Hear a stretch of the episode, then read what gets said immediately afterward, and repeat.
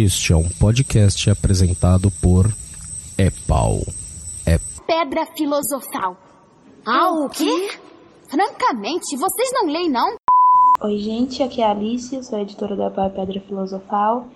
Tô gravando essa introdução para avisar que talvez esse episódio tenha gatilhos sobre depressão. Em alguns trechos vai ser descrito a forma como é, a Rowling utilizou os dementadores para explicar a sensação que a doença traz. Nas considerações finais, uma das participantes vai descrever como que a obra da Rowling ajudou no processo de recuperação dela. Apesar desse aviso, o programa tá lindo, eu espero que vocês gostem. Beijo.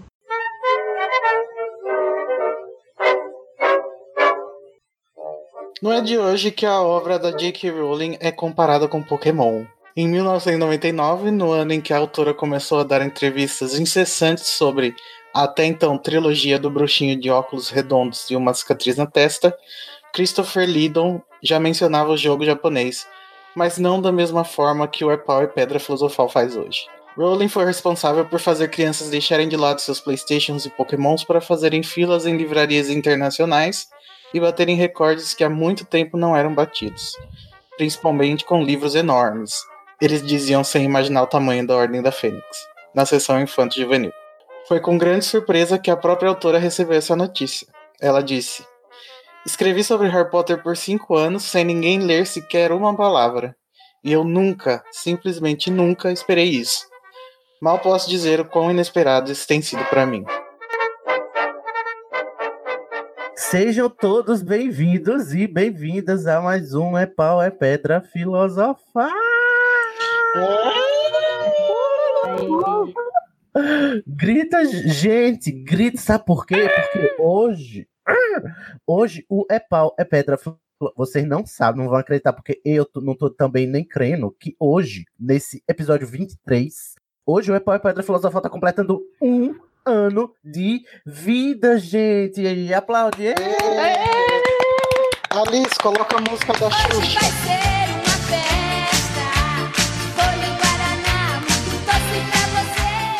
Parabéns. Hoje vai ser uma festa. Ai, Vale gente, eu tô tão emocionado. Ó, não imaginava que íamos chegar até aqui, não é mesmo? Vocês imaginavam?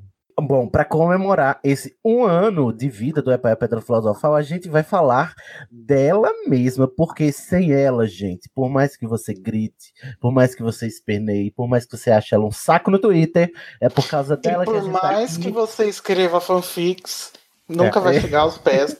Nunca serão J.K. Rowling. Uma salva de palmas para nossa diva também. Por o Igor quer falar da criança amaldiçoada. Ixi, Maria, só as alfinetadas, tá vendo? E hoje a gente vai falar da vida dessa mulher, gente, que é de onde ela veio, pra onde ela vai, né? E eu não me apresentei ainda, né? Sou Sidney Andrade Corvino mesmo, hoje, simplesinho Back to Basics. E estou aqui com o outro Corvino da, da gravação veterano, que é o Igor Moreto. Tudo bom? Oi, Igor? meninas. Hoje vamos Igor. falar da deusa. Diz que Igor é o fã número um da Rowling no Brasil, né? Inclusive até advogado também, às vezes. Eu nunca disse isso. Ai, ai. Ó, e veterano hoje só tem ele mesmo, tá, gente? Eu e ele, porque o resto é tudo novato e os novatos com nome, que eu tô aqui todo me tremendo pra dizer. Eu vou começar pela mais simples, que é ela. A, olha o sotaque dela, gente. Chega a manteiga, derrete. Larissa Machado. Oi, gente, tudo bom? Aí, Hoje amiga, a você gente vai tá falar daquela. Uma deusa, uma louca, uma feiticeira, né? A J.K. Rowling. Ela é demais. Larissa, para começar, vamos aí para o seu checklist, né? Que todo novato tem direito. Diga aí qual é a casa de Hogwarts a qual você pertence. Ah, eu sou trevosa, eu sou chupadora de percurso, eu sou Meu sim. eu sou da Sonserina. São serianes entre nós, tá? Mas eu sou agora um ser. Eu sou Ah. um ser tomado pelas trevas. pelas trevas, né? Olha, esse seu tonzinho já fala, tá vendo? E a sua casa da Ilvermorning, você sabe? Ah, é da, a da serpente que tem um chifre. Cobra cabrito. A Amo. cobra cabrita, ela mesma. Ai, eu adoro. Olha, essa cobra lá e cobra cá, não é mesmo, Larissa? E não poderia ser diferente o meu patrono, que é uma cobra, não, brin- mentira. É um corvo. É a Taylor Swift, o patrão. Olha, eu fiquei, acho engraçado que o povo é da Sonserina e tira os- os corvos, né?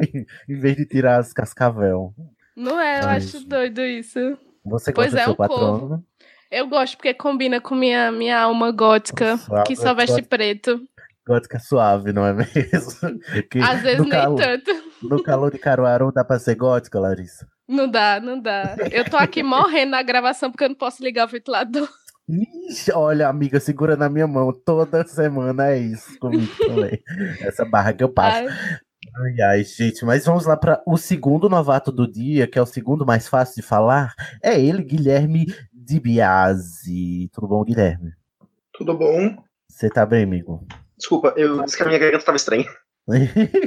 Não, tudo bem. Aqui a gente aceita também moribundos e sadios. Isso acontecia com, com o Quirrell, né, gente? Cuidado. Ih, Você tem algum turbante aí? Tem um cheiro de alho saindo daí das suas, das suas cabeças, Guilherme? Você tá nervoso, Guilherme? Tá tudo certo. Você quer uma pastilha? Não, eu tô tranquilo agora. Que é uma pastilha. Eu sei que não eu ouvir a minha voz gravar em áudio, mas por enquanto tá tranquilo. Olha, eu dou uma dica. Finge que não é você, que é outra pessoa. Porque se a gente levar Heráclito ao pé da letra, não vai ser você mesmo, não, tá? A dialética está aí pra isso, pra nos ajudar na autoestima. Ô, Guilherme, diga para nós a sua casa de Hogwarts. Então, E Eu quando começa com então. Eu sempre caí na Corvinal. Da última vez eu caí na Sonserina. Hum, Então, eu estou em algum lugar ali no meio. esse Talvez eu mereça estar na Sonserina, não sei. Tamo junto. Mas isso é o que? Um castigo? É isso que você tá querendo dizer? olhe, Você pecou, Guilherme. Não, não. Ah, E Eu- você tá satisfeito com a sua casa ou ainda tá naquela crise que eu, que eu venho tendo ultimamente? é, eu tô meio que numa crise. Talvez eu, mere... eh, Talvez eu deva estar na Sonserina, às vezes. Faz sentido. E, e na Ilvermorny? Na Evermore. Na Evermore. Evermore. É. Pudwook. Bugwood. Gente, A casa que ninguém aprender. sabe falar o nome. Ninguém sabe falar o nome daquele bicho estranho. Aquele bicho estranho. Ó, se já é difícil falar Ilvermorny, imagina cantar Ilvermorny, Massachusetts. Tchu, tchu, tchu. Todo episódio o Sidney vai imitar um animal agora. Olha, irmão. Ai, gente. É que é aquela síndrome de todo mundo que já leu Harry Potter, que a gente lê o nome errado, lê errado pra sempre e fica Para desse jeito. sempre. É verdade. então Aham. somos todos Guilherme. E Guilherme, pra terminar, o seu patrono. O meu patrono é um Marsh Harrier. Segundo o Google, a tradução para o português ficaria tartaranhão. É uma ave de rapina, algo entre uma águia e um falcão. Meu Deus, que específico. Legal. Gente. É, eu No início eu não gostei porque a minha prima também tinha tirado um pássaro, eu achei que eram iguais, depois eu vi que são diferentes, então eu estou feliz. Eu tô chegando à conclusão que sempre que sai pássaro, se não for corvo, a pessoa problematiza, né? Porque todo mundo que tira um pássaro, a pessoa fica assim, ué. Ai, gente, mas aí, vamos, vamos acolher nossos patronos, gente. Peraí, que tem mais novatos, tá? Segura aí que agora também tem ela, que eu aprendi já faz muito tempo, tá? Dizer o nome dela, eu estou aqui orgulhoso de apresentar para vocês Beatriz Akemi Shimabukuro. Ai, gente. Oi, tudo bom? Tudo, tudo bom? Beatriz, desculpa o, o estereótipo, tá? É porque japonês. É, os meus anos de anime me ensinaram que pra você falar japonês, você tem que falar com essa voz. Assim. Ah, tudo bem, fazer o quê, né? Fazer Estereótipo. o quê? Gente. A Beatriz foi aquela que veio aqui trazer o shade sobre a show, foi ela aí, tá? Então, muito obrigado, Beatriz, pela contribuição. Ô, Bia, eu fiquei. Posso te chamar de Bia, Bia? Claro, à vontade, até prefiro. Bia, eu fiquei curioso pra saber qual é a sua ascendência. Ascendência? É, Ah, você é filha, é neta de, de japoneses? Como é? então, meu pai é japonês, né? Ele nasceu lá. Então, sou, não sei, eu nunca sei se é primeira geração ou segunda, na Hum. verdade. Então, é, co- como chama? Qual é o nome que dá? Eu- o seu pai é japonês e a sua mãe é brasileira, então. É, brasileira que é nipo-brasileira nascida aqui, né? Ah, entendi. Mas ela, então ela também tem ascendência, né? Isso. Entendi. Então, Tem, tem o termo pra, pra, pra você? tem o nome, porque tem o nome, né, que é, é- é- Ah, eu esqueci os termos, Bia. Me desculpa o mico que eu tô É. pagando, me ensina. Tudo bem, é isso. O termo é Beatriz. Beatriz, né? É, tá, Beatriz Melo, não é mesmo, Via? Então vamos lá. Beatriz. Beatriz, qual é a sua casa de Hogwarts? Lufa-lufa. Ah, eu sabia que, olha, a Beatriz não ia me decepcionar, gente. Olha, ela tem toda a cara de Lufa-Lufa. Eu nunca vi nem a cara, mas eu, eu já saquei. Preciso E- confessar que quando. Nunca fiz o teste do Pottermore, né? Só fiz esse ano. Mas Ah, antes de fazer esses testes aleatórios, tipo BuzzFeed, sempre caía na Lufa-Lufa. uhum. Aí ficava meio incontente, digamos assim. Ô, gente, essa É barra. Ninguém se desmontável. aceita na Lufa-Lufa, gente. Aí depois comecei a gostar e estou na, na casa. é Vamos melhor casa abraçar. Hogwarts. Melhor caso, muito bem, Beatriz. Vamos abraçar os lufanos que existem dentro de nós, não é mesmo? E na Ilvermorning? É, Pucude. Olha, a Beatriz soube falar, tá vendo, gente? Aprenda com a Beatriz. E o seu patrono? Eu acho sem graça. É uma lebre marrom. Uma lebre marrom. Quem é que tem uma lebre? É a aluna, né? Que é uma lebre também? É, me Uma lebre falaram. branca. Uma lebre branca. Oh, eu achei fofinho. É que, ah, eu tava lembrando, se eu não me engano, o patrono da Luna foi, ah, foi apresentado primeiro no filme, né? É, Porque não tinha sido citado na Ordem da Fênix, apareceu no filme da Ordem da Fênix, depois mencionaram no- Relíquias da Morte, que foi lançado uma semana depois. Ah, é? Nossa, eu não sabia dessa informação. Igor, você que é o fact-checker aqui do Mundo Bruxo, você confirma isso? Você, você vai pesquisar aí? Posso pesquisar, mas eu, eu tenho uma leve memória disso. Eu acho que não só o dela, mas de outras pessoas também foi Nossa. revelado no filme. O Naquela da Gina, cena mas o da da... Gina não foi mencionado nos. Não, foi, não apareceu nos livros. É verdade. Ah, não foi confirmado depois. É naquela cena lá do, da, da sala precisa, né? No, no Ordem da Fênix, que É, eles vão a- vão a- patronos. A Rowling revisava, teoricamente, todos os roteiros de todos os filmes, né? Então, Hum. eles, se eles botaram lá, sei lá, a Luna levantou seu cavalo de, de patrono, ela podia arriscar e falar, não, o patrono dela é tal. Ah, Então- entendi. E para terminar aqui a chuva de novatos hoje, porque eu nunca tive tantos novatos, gente. Parece que eu tô há meia hora apresentando. Tô aqui com ele, o nosso último novato, direto de quê? Do além? Cedric Digor, não, Tiago Viatroski. Tudo bem, Tiago? Tudo bem, tudo ótimo. Um ano de, de, de Apple é pedra filosofal, não tem como não ficar nervoso. Uma data querida, né? Ah, Tiago, deixa esse nervosismo pra lá, porque você vai ter que cantar. Então, Em primeiro lugar, Tiago, explica, pra, explica a piada, Tiago. Por que, eu te chamo, por que que eu te chamei de Cedrico? Então, aqui no Sul, eu sou de Porto Alegre e eu faço parte de um grupo de teatro, né? Nós, é um fã-clube, na verdade, chamado Alô Rumora, e eles produziram aqui no Rio Grande do Sul o A Harry Potter Musical Brasil. É uma versão brasileira do A Harry Potter Musical e fez muito sucesso. A gente já se apresentou em alguns teatros aqui no Rio Grande do Sul. É, nos apresentamos ano passado na PotterCon, que hoje em dia se chama MagicCon, e e é uma grande brincadeira, é totalmente, totalmente, eu falo isso com, tipo, em maiúsculo, assim, letra maiúscula, gritando para todo mundo ouvir, é totalmente sem fins lucrativos. É um musical feito de fãs para fãs, é tudo feito com muito amor e carinho, pessoas extremamente talentosas que estão correndo atrás disso. Só que, infelizmente, agora, sábado, nós temos a nossa última apresentação, a gente vai dar um fim temporário, não sei por quanto Qual foi sábado? Qual a data, Tiago? é sábado agora, é dia 25 de agosto. Então já foi, já foi. Então, é que vai é. sair, é porque vai sair dia 5 esse, esse episódio, 5 de setembro. É, então, dia 25 de agosto foi a nossa última apresentação. Por, por alguns. ah, pessoas maiores que nós, né, Warner? Obrigado, valeu aí por. por- Nossa, é mesmo? É, exato, é. Mas é, eles não entenderam que, não, que é sem fins lucrativos. Hum. né? Vocês filmam e botam no, no YouTube já, já, ou já tem?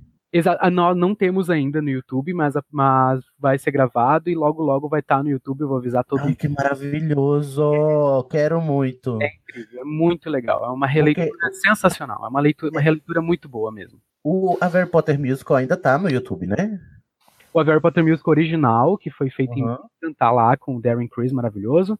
Devem Chris. Tá, tá lá ainda, são, são três musicais, só que o nosso é uma releitura é, dos três musicais em um só. São duas Uhum. horas e meia da gente ali no palco dançando, cantando e fazendo tudo com bastante amor e carinho. E nossa Ai, que maravilhoso! É muito Aí eu quero ver. é muito E quando forem lançar no, no, no YouTube, é, você vem aqui falar pra nós, tá bom? Pra todo mundo do Pedra Filosofal ir lá prestigiar, porque é muito engraçado, gente. Bem legal. Quem não for Sasha alfabetizado em inglês vai poder agora aproveitar, porque é muito maravilhoso, é muito engraçado. E, E é de fã pra fã mesmo, é muito legal. Foi pra fã mesmo, e assim, a- as, as piadas que, que tem no original, às vezes não se encaixam com, com o nosso país. Então tem muita piada legal, não é piada Localizada. é, não é piada idiota, mas são piadas que funcionam aqui pro nosso país. E é, vale muito a pena, gente. Só esperem, só aguardem, daqui a pouco tá no YouTube e vai ser incrível. E dito Ah, tudo eu- isso, você, você interpreta o Cedrico. né? Cedrico, incrível. Olha ele, o galã, tá vendo, gente? Aqui, a gente com o Cedrico, ele mesmo, Olufano Mor. Aí, eu, ia falar que eu já quero uma tua aqui no Nordeste. Ai, Pelo amor já- de Deus. Era, era um sonho, é era um sonho muito grande que a gente tinha, mas infelizmente tudo que é bom dura pouco e eh, quem é aqui do Sul teve a oportunidade de assistir se divertiu bastante, mas logo logo vai estar no YouTube, todo mundo vai poder prestigiar, vai ser bem bacana. Tiago, pra terminar, é, vamos pra sua checklist rapidinho aqui. Qual é a sua casa de Hogwarts? O da Sonserina. Meu Deus, não, eu não era Tô Olufano. amando, tô É, amando. assim, não, eu, eu gosto muito da. da- da- eu, me identi- eu sou um divergente em Hogwarts, Atri. É, mas assim, Misturando as sagas. É, eu, eu, eu, eu gosto muito da Sonserina. O Patrimônio colocou na, na Grifinória, mas eu sempre me identifiquei mais com Sonserina, então Sonserina, é isso aí. E em Ilvermorny? Ilvermorny, eu sou a Serpente Fruda. Tudo cobras, gente. Aqui estamos entre cobras. Virou um ninho seu de cobra. Um ninho de cobra virou mesmo. E o seu patrono? Pasmem, pasmem, porque eu fiquei, eu fiquei chocado quando eu vi meu patrono. É uma cascavel. Meu Deus, você foi quase a Larissa. Olha, ele completou o bingo, tá vendo, Larissa? Que vocês não conseguiram, ele conseguiu. A gente vai acabar descobrindo que ele é um ofidioglota no final. Será? Só falta isso. Eu esperava um poodle, veio uma cascavel, mas é isso aí, sem vida que segue. Então, gente, Olha, todo mundo devidamente apresentado para esse especial de um ano que vocês já estão vendo que vai durar quatro horas e meia, né? Então, vamos, em primeiro lugar, a um pequeno, brevíssimo bloco de berradores. Aí, pessoal, o Weasley recebeu um berrador. Oh, não! Ronald Weasley! Estou totalmente desgostosa!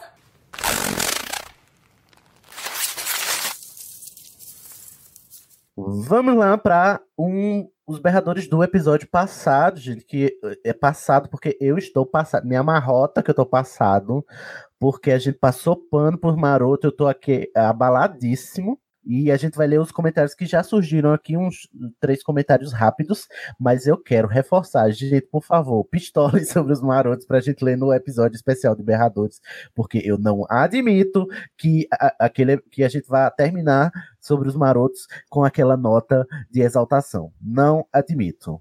Mas, né, por enquanto, vamos com o que a gente tem, né? Vamos fazendo, né, Tiago? Você pode dar o primeiro comentário? Bora lá.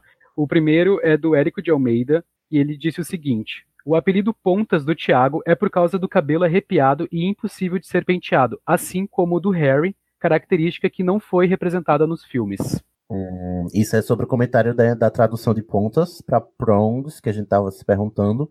Aí tem a ver também com as pontas do chifre, né, do cervo, mas também tem a ver com o cabelo do. Eu dois, né, achava que era por causa do. Do chifre só. Eu, eu jurava que era por causa do chifre, não faz. Não, o Harry percebe que era por causa dos chifres. Quando ele lança Isso. o patrono e vê o viado, ele, ele pensa, pontas, era isso? É. Mas acho que tem a ver um pouquinho, sim, também, né? É todo. eu- Será que eles tinham ponta duplas, né? Ô, vamos lá, Larissa, para o segundo comentário, o segundo berrador de hoje. O segundo berrador é do Danilo Borges. Ele diz o seguinte: Mano, eu morri com o Sidney imitando um golfinho. Eu, olha, morreu de vergonha, né? Porque tava horrível, muito mal feita. Sobre o Sirius, minha parte favorita é quando a Molly esculhamba com ele em Ordem da Fênix. Gente, Amo um adendo. Molly. Eu acho esculhamba uma das melhores palavras já inventadas. Mas tudo Olha, bem. é Fechar aqui o parênteses. Aí ele bota aqui. Ele não é seu filho, disse Sirius em voz baixa. É como se fosse, respondeu ela ferozmente. Quem, quem mais ele tem? Tem a mim. Tem, concordou a senhora Weasley, crispando a boca. O problema é que foi bastante difícil para você cuidar dele enquanto estava trancafiado em Azkaban, não foi? Vral! Ei, Na sua gente. cara, meu amor. Esfregou Olha, mesmo, viu? esfregou Lavação muito. de roupa. Eu adoro esses momentos, lavação de roupa no Live Grimaldi, no Kit Lavação de vestes. Maravilhoso. Dava pra... Dava pra fazer uma edição do ratinho, né? Ra- Ratinho. E o terceiro berrador de hoje, Igor Morito. É do Luiz Guilherme, que mandou por e-mail. Quando, quando a gente não tem acesso ao Facebook, manda e-mail, gente. Já, o Sidney já explicou. Então, explicando. Contato.epf.gmail.com E o Luiz Guilherme falou: Vocês não comentaram o quanto Sirius projeta em Harry seu melhor amigo. Nos filmes, essa relação bizarra fica mais clara nas memórias de Snape no combate no Ministério. Daí ele sugeriu que assistíssemos um vídeo que chama Nice One James. No vídeo, duas cenas da Ordem da Fênix em que o, o Sirius fala essa frase tanto pro Tiago na peceira quanto pro Harry no Departamento de Mistérios. Nice One James, isso? Isso, Acho que é. deve ser. Quando o Harry tá, quando eles estão lutando lá no departamento de mistérios, que o Sirius aparece, o Harry dá, faz um negócio lá e ele diz, né? Nice one, James, em vez de nice one, Harry. Que era a mesma fala que, ele, que o Harry tinha visto ele falar quando ele entrou no pensamento lá do Snape. Isso no filme, né? Não tem no livro. Nossa, que horroroso. Quem que escreveu esse roteiro, gente? Ok. Ele continua. Nos livros, em uma discussão com Molly Weasley, Sirius deixa a dúvida sobre seu entendimento da situação. E aí agora eu vou traduzir ao mesmo tempo que eu falo, hein, gente? Atenção. Tradução real, em tempo real. Né? Tipo Oscar. Ele não é uma criança, disse Sirius impacientemente. Ele não é um adulto também, disse Sr. Weasley, com a- as bochechas ficando rosadas. Ele não é o James Sirius, o Tiago, no caso. Eu, Tô adorando. eu sei perfeitamente quem ele é. Obrigado, Molly, disse Sirius friamente. Eu não tenho certeza que você sabe, disse Sr. Weasley. Às vezes, o jeito que você fala sobre ele é como se você pensasse que você teve o seu melhor amigo de volta. Ah, é, só ficaria melhor se fosse com aquela voz do Jefferson, né? Que é a voz da dublagem. Às vezes, você, é- você age como se ele fosse seu amigo de novo. Emma, Eu a senhora Weasley zaguetelha em Sirius, né? Tá, Tá, doido. é, tá iradíssima. Você, Sirius, vai morrer no final desta obra. Por isso eu vou dar muitos shades em você. Coitada, ela deve ter ficado muito chocada, né? Depois que não. Ah, a última Né? vez que a gente falou foi uma briga. Aí, aí aparece o que? Aqueles comentários de reality show, que é a pessoa comentando no confessionário. Eu não sabia que era a última vez que eu estava falando com ele. Eu lamento tanto que eu não pude me despedir. Ai, gente, vamos lá para esse episódio que a gente já enrolou demais. A gente vai falar dela, a diva, a musa, J.K. Rowling, em sua biografia. Alice, bota uma Deus maluca, uma feiticeira, ela é demais. Uma deusa, uma louca, uma feiticeira. Ela é demais. Eu sou Harry, Harry Potter. Nossa, você. Você é Harry Potter. Incrível. E eu juro solenemente que não vou fazer nada de bom. Então, gente, voltando aqui para falar finalmente da, da vida da Rowling, porque da obra a gente já está hashtag exausta? Não, gente, porque hoje é uma data especial. Nosso primeiro ano, né, completando.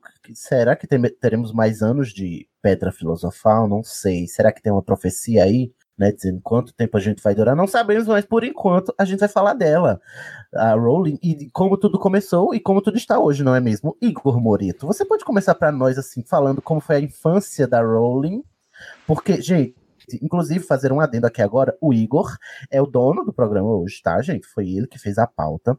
E eu queria aproveitar esse espaço para ressaltar que o Igor fez a pauta de hoje, a Bárbara Rosa fez a pauta passada. E se você quiser fazer, produzir um tema que você gostaria de ouvir o Pedro Filosofal falando e quiser vir falar com a gente também, ou se não quiser também, quiser só produzir e ver a gente falando, o podcast é colaborativo.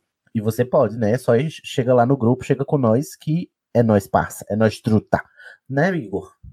Sim. Se bem que eu fiquei cobrando o Igor dois meses nessa pauta também, mas. Ficou bem. cobrando porque não acreditou que eu faria. Não Mas eu acreditei. Ele foi, é, como ele não sabia que era impossível, foi lá e fez. Foi. Bom, gente, a JK, que na verdade se chama Joanne Rowling, mas não é a Lady Gaga, né? Hospital Olha, de duas deusas. Sim, Joanne.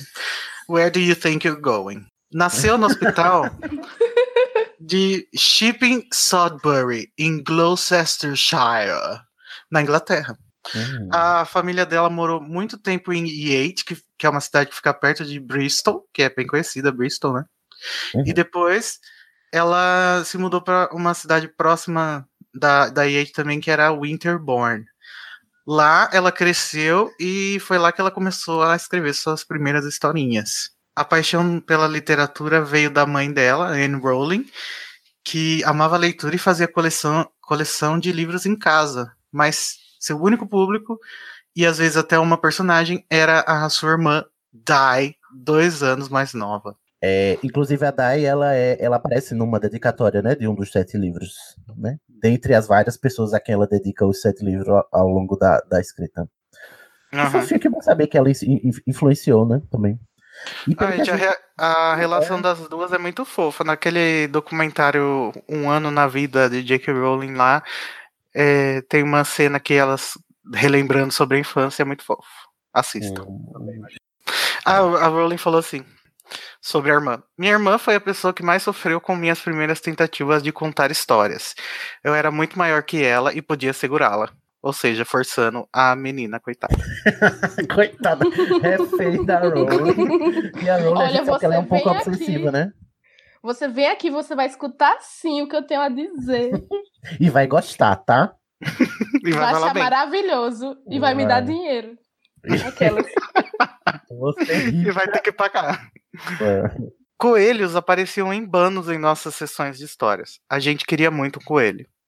Dai ainda lembra de mim contando uma história para ela na qual ela caía num buraco de coelho e era alimentada de morangos pela família de coelhos que morava ali. Gente, coelhos, coelhos ricos. Ricos, ricos, né? Só, só morangos. Pois Você é. sabe quanto tá o quilo do morango?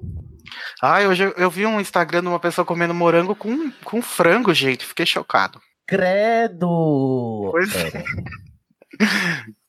E foi. Deus, Deus me livre, quem me dera. Foi sobre o que que a Rowling escreveu pela primeira vez? É claro, um coelho. Hum. Ela- não tem nada de coelho em Harry Potter. O único coelho que a gente tem notícia é o patrono da Luna. Vai ver que ela pegou trauma, né? Talvez. Ela já explorou tudo que tinha pra explorar sobre os coelhos. Sobre os coelhos, é. Tem nos contos de Bidou. É Verdade. mesmo, a Babbage. Muito bem, Guilherme. Olha, trazendo informação, Guilherme. Adorei. Ela falou: a primeira história que eu escrevi, quando tinha 4 ou 5 anos, foi sobre um coelho chamado Coelho. Ele pegava sarampo e Criativa. era. Muito. Ele pegava sarampo e era recebido pelos amigos, inclusive um deles era uma abelha gigante chamada Senhorita Abelha. Bastante criativa. Mas desde, desde criança ela com esse plot do sarampo, né? Depois ela transformou em varíola de dragão, né? Ela tem um- uma pequena obsessão por doenças virais. Ai, gente, será? Desde o coelho e a senhorita abelha, eu quero ser uma escritora, apesar de nunca ter falado pra ninguém. Eu tinha medo de me dizerem que eu não tinha esperança. Oh, Hum, mal sabia. Aí o narrador fala agora. né? Mal sabia ela que. O que aguardava. Que fofinha, né? A infância dela já desde criancinha. Você... É, é... Eu tô muito emocionado que eu tô falando da Rowling hoje. Ai, meu Deus. Ai. que eu gosto tanto da. Gente, a Rowling, ela mudou a minha vida, né? Essa mulher, apesar dos pesares, é- ela, ela foi responsável por muita coisa que eu sei, que eu penso, muita coisa que eu sinto, inclusive a, a minha visão de mundo é muito por causa da obra dela, né? E que bom que perceber que ela tinha isso desde- consigo desde criancinha, né? Aham. E os pesares a gente vai falar no final. Então fique ligadinho. É porque por enquanto ela é só amor, né? Ela só fica. É porque depois que a pessoa fica rica, fica nojenta, né? Eu acho. Também tem os contratos eh, de, que, de coisas que ela não pode revelar, então a gente também não sabe de, eh, de coisas que ela fala ou não pode falar. A bichinha, gente, vamos dar um crédito pra ela. Mas por enquanto é só amor, ela é toda nerdzinha. Inclusive, lufa, lufa nada. Aqui ela tá toda corvina, né? Por enquanto. Aham. Ou Grifinória, né? Sei lá. Eu não entendo, não, jamais citarei a Rowling na Grifinória, mas tudo bem. Prossigamos. Na vida escolar dela, Igor, como é que ela fazia? Então, ela, segundo ela, não foi fácil ser uma criança na escola. Depois de um tempo sentada no que ela chamou de fileira dos idiotas na escola, na, na aula de aritmética, ela. Pois é, gente, que, que tipo de professor, né? É esse. Ela se mudou para uma escola que tinha a mesma fama da Stonewall High em Pedra Filosofal. Mas acabou Peraí, eu não não entendi essa parte. Stonewall High é o quê em Pedra Filosofal? É a escola que dizem que o Harry vai estudar antes dele saber que ele é um bruxo. E daí o Duda fica falando, nossa, lá os professores batem nos alunos, não sei o quê. Lá tem a fila dos idiotas, né? Tem. Ah, que horror. Mas acabou que não foi tão ruim assim. Ela falou: minha matéria preferida era com certeza inglês, que no nosso caso aqui seria língua portuguesa, né? Mas eu gostava de línguas também. Mas inglês não é uma língua, eu fiquei meio assim, né? Ô, Rowling, cadê?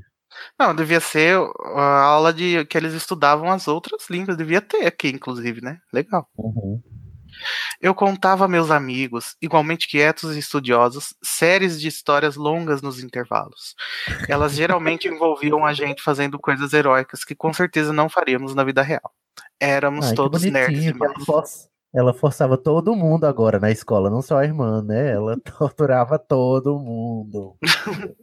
Os coelhos já sumiram, então a gente vê que ele vai desaparecendo com o tempo. Não, e agora a gente tá vendo a influência da vida dela na obra dela, né, também, que é- já, já, já apareceu aí o nomezinho da escola do Harry e já, inclusive, talvez muito da experiência de bullying que o Harry sofre venha dessa, dessa época da vida dela, né? Sim.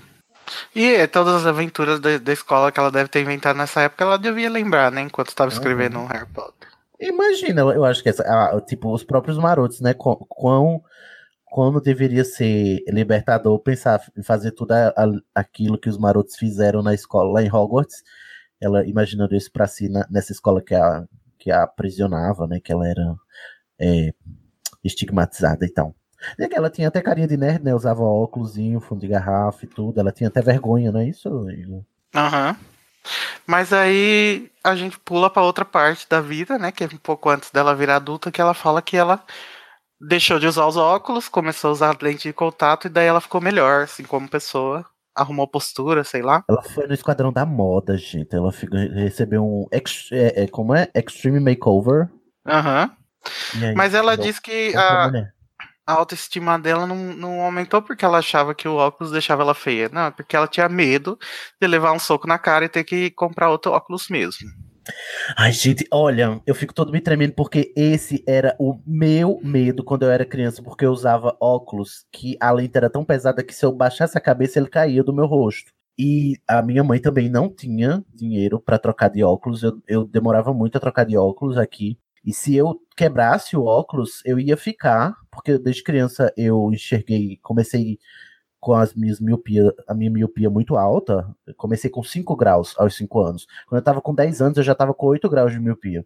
E aí, é, se eu quebrasse o óculos, eu ia ficar meses sem enxergar direito, porque era o tempo da minha mãe conseguir trocar, entendeu? A lente e tal. E nessa hora que eu li isso, eu, eu fiquei muito. é, Eu fiquei muito emocionado, assim, de perceber, de, de, de sentir uma parte da minha história na história da, da Rowling, dessa pessoa que eu admiro tanto e tal. E que, e que, e que faz parte do, do que eu vivo, inclusive, hoje em dia. Eu fiquei bem, sei lá, eu fiquei impactado. E, e só quem passou por isso, né? Pra saber disso, que tem medo Pra de saber. quebrar o óculos.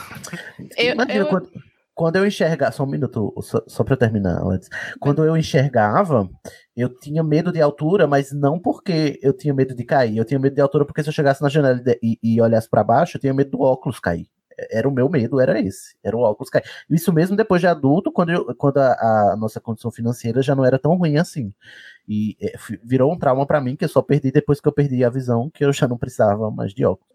Esse negócio de óculos quebrar, ter medo de óculos quebrar, porque é dinheiro.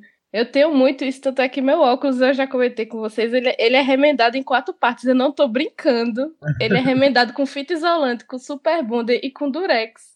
Porque, porque a minha lente é muito grossa e ela é muito cara. Aí não dá pra pessoa Oh. ficar trocando. Realmente dá muito medo da pessoa ficar quebrando. Segura na minha mão, Larissa. Vamos junto, Larissa. Vamos junto. Lumos Maxima. Lumos Maxima.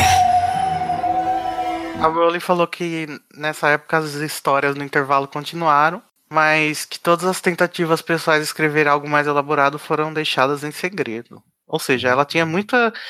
Eu também tenho isso, sabe? De achar que o que eu tô fazendo não é. não- Bom, Se eu mostrar, vão me, vão, me, vão me falar que não é o que eu acho que é, daí eu não mostro pra ninguém mesmo. Eu tenho medo disso. Eu tenho uma mazela de quando eu falo as coisas pros outros, dá tudo errado. Ai, tem medo de Aí- zicar, né? Eu tenho medo de zicar, eu deixo tudo guardadinho. Às vezes, né? às vezes, às vezes não Ah. aguenta, né? É, é foda.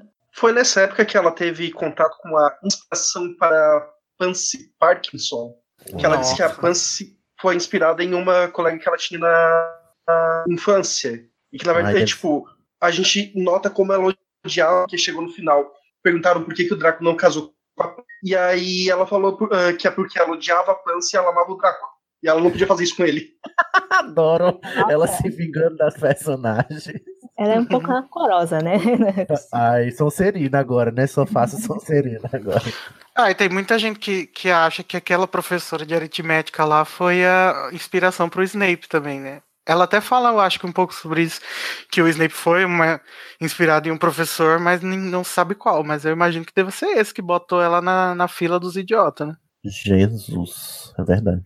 Daí, gente, depois de crescidinha, a Rowling entrou no curso de francês na Universidade de Exeter e ela disse: Eu tinha ouvido meus pais demais, que achavam que línguas levariam a uma grande carreira como secretária bilíngue. Infelizmente, sou uma das pessoas mais desorganizadas do mundo e, como provei depois, a pior secretária que já existiu. Tudo que gostava no trabalho no escritório era poder escrever histórias no computador quando ninguém estava olhando. Nunca prestava muita atenção nas reuniões, porque eu geralmente estava rabiscando pedaços de uma nova história nas margens do caderno, ou escolhendo nomes excelentes para os personagens. Maravilhosa. Isso é um problema quando, quando esperam que você esteja transcrevendo a reunião. Te entendo demais, Rowling. Ai, meu Deus, eu tô vendo. É a minha vida, é o meu momento agora, Rowling. É, eu, eu tô esperando só os milhões agora, né? Só. Toda a tragédia eu tô vivendo igual.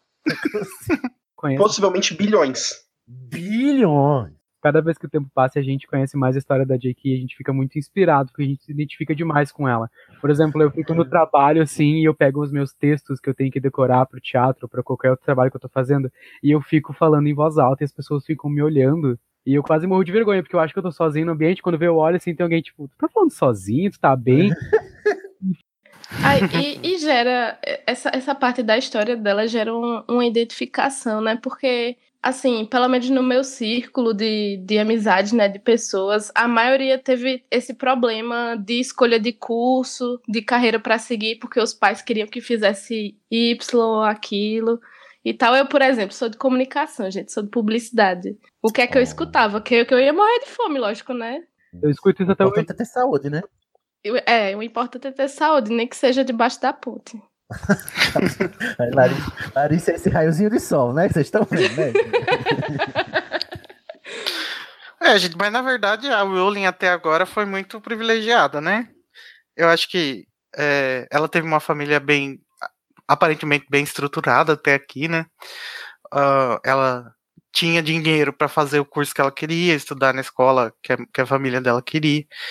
Eu acho que o, o pior momento da vida dela vem depois mesmo, quando ela se vê sozinha, sem a mãe, sem, sem ninguém e com uma filha. Né? Mas a gente vai chegar lá. Chegamos já lá, né? A gente vai entrar numa parte que foi, assim, muito importante para a história do Harry Potter. Depois a Rowling volta a falar sobre isso, que foi a esclerose múltipla da mãe dela, que a Rowling conviveu com a mãe dela tendo essa doença desde os 12 anos, apesar de ninguém saber o que, que era. E aí a mãe dela acabou morrendo no Natal de 1990, sem nunca nem ter visto nada que a Rowling tinha escrito de Harry Potter. É uma das coisas que ela disse que, que mais se arrepende na vida de nunca ter mostrado para a mãe o que mudaria a vida dela no futuro, né? A mãe não, não, não chegou a ter vislumbre nenhum do que é a vida dela hoje, né? Que é, sei lá, mudou não, não completamente. conheceu o menino Harry, né? Não conheceu o, o, o, o menino Harry, o menino que sobreviveu. Agora é interessante como o. lendo assim a, a, a vida dela, como é que a, a, a morte permeia a obra inteira, né? Inclusive, alguns diriam que é o tema de Harry Potter. Eu acho que não, embora seja um tema secundário, né? Mas é, mas é de qualquer maneira é a morte que guia o, o vilão, né? No, no caso, né? O medo da morte e tal. Talvez fosse o grande medo dela é, é ter que encarar também a, a, o fato inexorável, né? De que a mãe dela é, já, já se foi. E também como a morte da mãe dele uh, influencia muito ele durante a vida.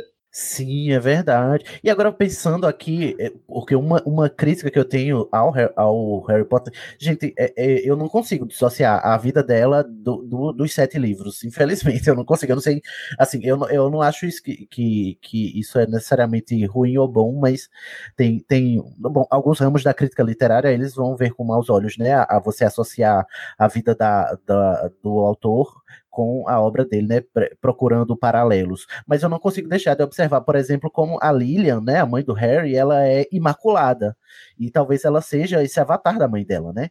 Porque a Lillian, ela, ela é só boa. Pra- nas vistas de todos os personagens, ela é boa. Toda é positiva, né? Ela é toda é, luminosa, não tem nenhum, nenhum, sabe, nenhuma sombrinha, né, para ela e para os outros personagens, sim, né? E isso na obra eu acho é, fraco, né? Porque eu queria um pouco mais de Lilian, né? Um pouco mais de, de humanidade na para ela, mas percebendo o que, que a Lilian representa, né, para a própria autora, né, a gente entende. Eu acho que isso reflete um pouco do jeito que a gente enxerga uma pessoa, principalmente uma mulher, que é vítima de violência, né? Porque, te- teoricamente, o pai dela era sempre foi muito abusivo com a mãe, né? É, isso ela nunca falou sobre, mas pelo que ela e a irmã dela falam da, da infância delas, o pai dela era super ausente na vida delas e quando chegava em casa queria, sei lá, assistir televisão e dormir, não queria falar com ninguém. Era aquele pai Ausente. abusivo mesmo, né? Abe- Na verdade, eu sempre é- achei a Lilian muito mais muito parecida com a Hermione nos livros. Assim, se for ver até no sexto livro, quando a gente tem o professor de poções o tempo inteiro falando da Lilian, e aí a gente vai vendo que a Hermione tem, ah, passa pelas mesmas coisas. Vamos dizer que a única diferença que eu vi entre as duas nos livros, quer dizer, as únicas duas, uma é a aparência, que eles escrevem a Hermione como menos bela, e o tendo mais facilidade de fazer amigos, algo que a Hermione acaba tendo lá. Mas a questão de a aptidão ah, nata para magia, a questão de ter par- ah, pais trouxas, tudo isso de, ah, me faz associar as duas mais do que associar a Lilian ao Harry. Só que, no caso, a Hermione é um avatar dentro do livro da Rowling, a gente sabe disso. Uhum. Ela mesma já falou, inclusive, né? É, É faz interessante pensar que falou. a relação da, da Hermione com a Lilian pode ser traduzida para mãe da Rowling e a Rowling, né? Também. Uhum. Faz sentido mesmo traçar esse paralelo. Ah, Eu acho ótimo. E aí, é, depois a mãe dela faleceu, ela tinha por volta de 26 anos e, e já estava esboçando aí, mas nunca mostrou a ninguém. Depois que a mãe dela faleceu, foi que a vida dela começou a degringolar, né? Ela teve que se mudar para Portugal. É nessa, nessa altura, né, Igor? Sim. É, Não, eu mas antes disso, eu queria falar é, uma coisa que é, eu queria fazer uma autopropaganda, porque no Animagos a gente fez toda uma seleção de textos autobiográficos escritos pela Rowling para jornais e, e, e várias outras mídias, assim. É, se vocês quiserem ver, é no animagos.com.br barra lembrol. E aí lá vocês veem, tem um texto que chama Eu tenho, eu sinto muita saudade da minha mãe. E esse texto é, é, é incrível, assim, para você entender realmente o, a relação dela com a mãe, com a morte da mãe, e como que isso afetou Harry Potter, assim. É muito legal.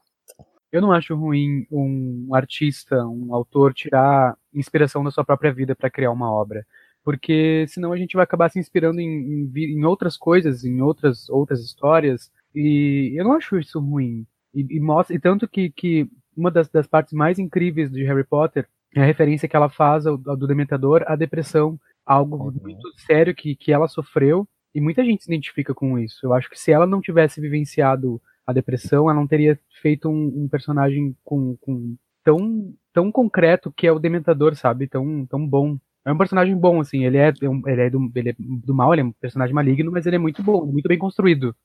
É, Tiago, é... assim, eu sou, eu tenho depressão e traçando rapidinho um, um, um parênteses, é, eu não li Harry Potter na minha infância, eu li Harry Potter quando eu entrei para a faculdade, pela biblioteca da faculdade. E naquela época eu não sabia como descrever a minha depressão para as outras pessoas. E quando eu vi a figura do dementador, eu fiquei, caramba, é isso. E eu nem tinha me ligado, nem, nem fazia ideia de que ele era inspirado nesse lance da depressão. E é, e é muito isso mesmo, de verdade. É, me, me Ela tocou muito. palavras, né? o- a sensação de quem É, tem depressão. E, e também tem uma, uma parte que Dumbledore fala, que eu tenho até escrito na parede do meu quarto, que é quando ele diz assim: é importante lutar e recomeçar a lutar e continuar a lutar, porque somente assim o mal poderá ser acuado, embora jamais erradicado. Eu tenho muito isso na minha vida, porque é, foi, foi o jeito que eu consegui internalizar para lidar com os meus transtornos, enfim. É, eu não queria deixar o papo bad, desculpa. Não, mas essa é a hora da bad mesmo, que é a hora que a Rowling ela, ela vai, vai afundando né, a biografia dela, porque ela se muda para Portugal, ela se casa com um cara aí meio abusivo, inclusive também, né? Ela tem a, a filha, a primeira filha dela, né, Igor? Eu perdi aqui o nome dela. Jéssica. É, Jéssica. A Jéssica. E lá em Portugal ela passa um perrengue danado também, né? E depois se separa desse marido que era abusivo e tal. Inclusive, dizem as más línguas, ela, até onde me consta, nunca confirmou que o, o, o Lockhart, né, o professor do segundo ano, o Gilderoy Lockhart, seria inspirado nesse marido, né? Nesse primeiro marido dela, que foi o, o relacionamento abusivo que ela teve, inclusive, no, no, no momento da vida dela muito ruim, que é quando ela começa a ter problemas financeiros. É, ela nunca falou isso e ela também nunca deixou claro que tipo de abuso que ela sofria do marido. Inclusive, eu acho que é muito. é, é, a gente, é, é muito esforço a gente achar que ela, se- que ela apanhou do marido, assim. Eu acho que não chegou a esse ponto. Mas. Daquele documentário da, acho que é da BBC, que é Magia Além das Palavras, eh, tem uma cena que ela, que ela apanha dele, que, o- que ele dá um tapa na, no rosto dela. Não, tem? mas isso é um filme. fi- é, não é documentário, né? Eu acho que é um. TV, mas não era pra BBC, eu acho que era canadense. Mas como assim tem a cena dela apanhando? Não, gente, calma, não é um documentário, é um filme fictício escrito baseado em, em várias informações, mas é um filme, tem, tem atores e atrizes. dela, é isso? É. É, não, é um, Ah, é, atores e atrizes, mas eu achei que tudo que tinha. Olha só, né? O, um poser, né? Bancando. Coitado. Ah, eu não- é, mas eu não conhecia não essa, esse filme. Como chama? Magia Além das Palavras. Eu até gosto de assistir ele, assim, assisti uma vez só. Fala sobre o sucesso dela bastante e como que ela, quando ela come- começou a escrever Harry Potter. E tem, e tem, e tem cenas bem, bem pesadas de, de, de relação abusiva do, com o marido. Nossa, eu não sabia. Esse filme é de que ano, vocês lembram? Esteve na Netflix por um tempo, eu não sei se. Ali sobre o Dementador, eu tava esperando pra falar. Eu acho que foi uma das maiores contribuições dela em termos de personagem de terror. eh, De terror não, mas o medo personificado, tudo isso é algo que realmente, tipo, ah, de todas as coisas que mais tarde vieram a acusar ela de copiar, ah, de plágio, não sei o essa é uma coisa que não existia, não tinha de onde tirar. Acho que o mais próximo foi ah, do personagem do Senhor dos Anéis, que realmente não.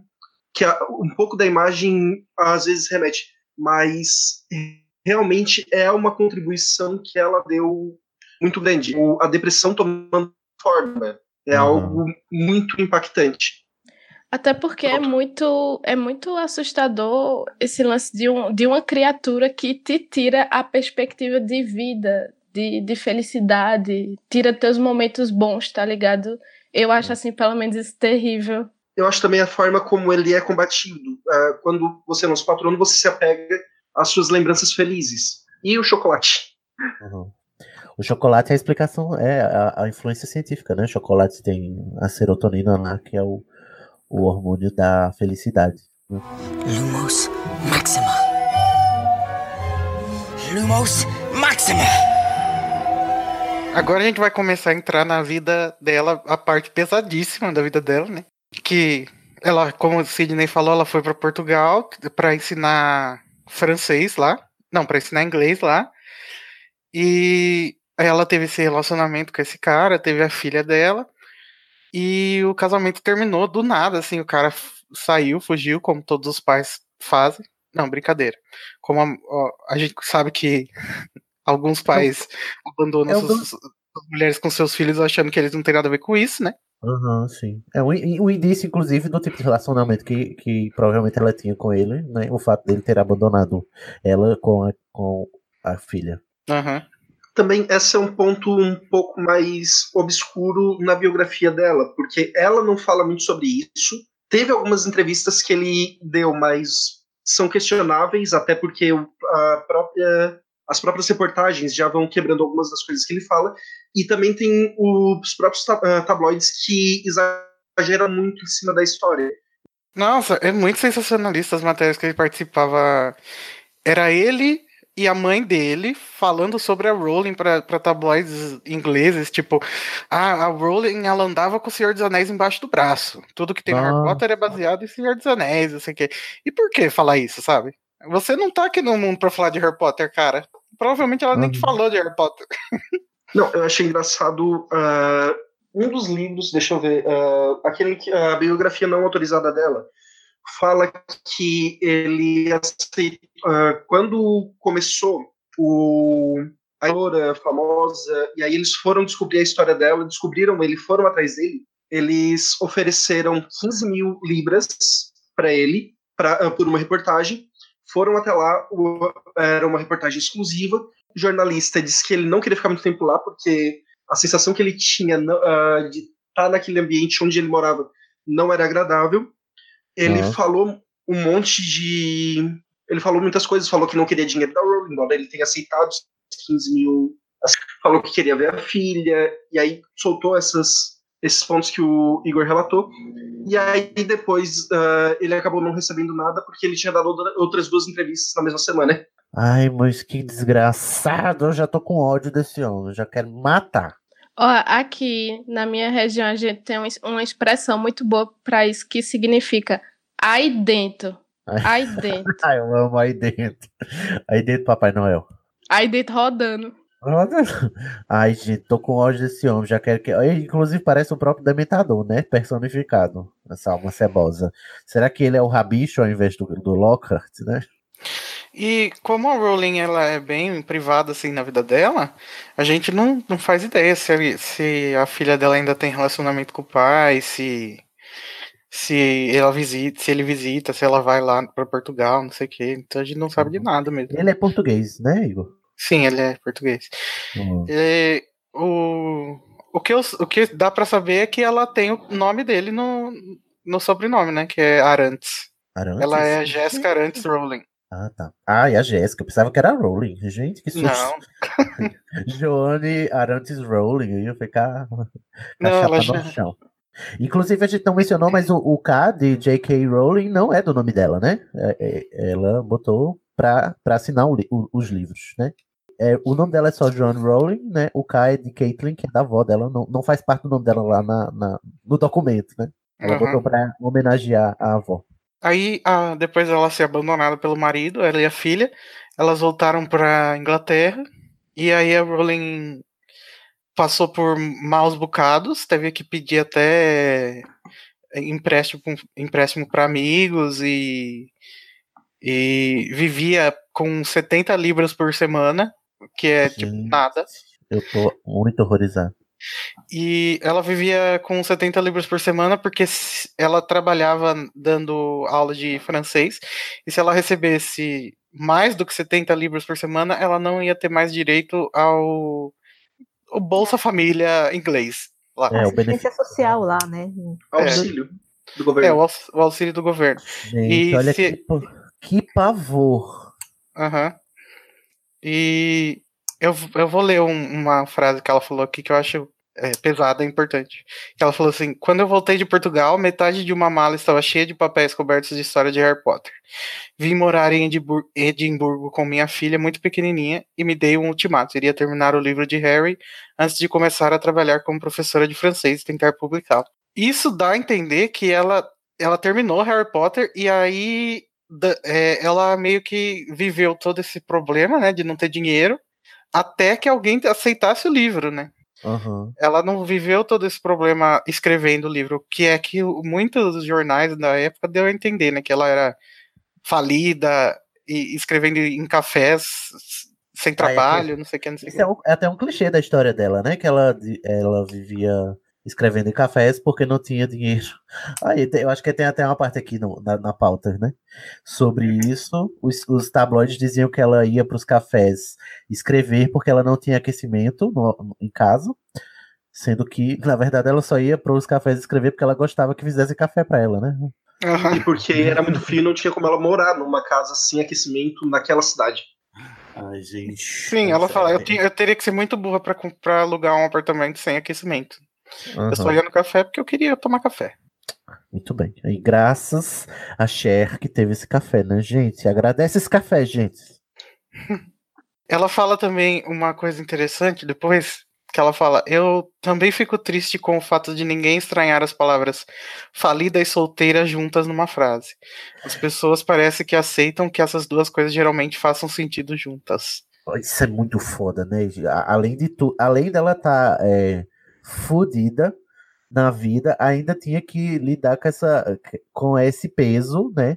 A tal da carga emocional, além de tudo, né? Fora o abuso do machismo, que é tipo assim, a- culpa do, do- da desgraça dela é dela, né? Porque ela era mãe solteira. Ela não tinha marido. Não tinha marido. né? Ai, gente, eu fico todo me tremendo. É, tem um outro texto lá no Animagos do Lembrol que chama Fizeram com que eu me sentisse inútil por, por criar meu bebê sozinha. Que é muito legal também. Uhum.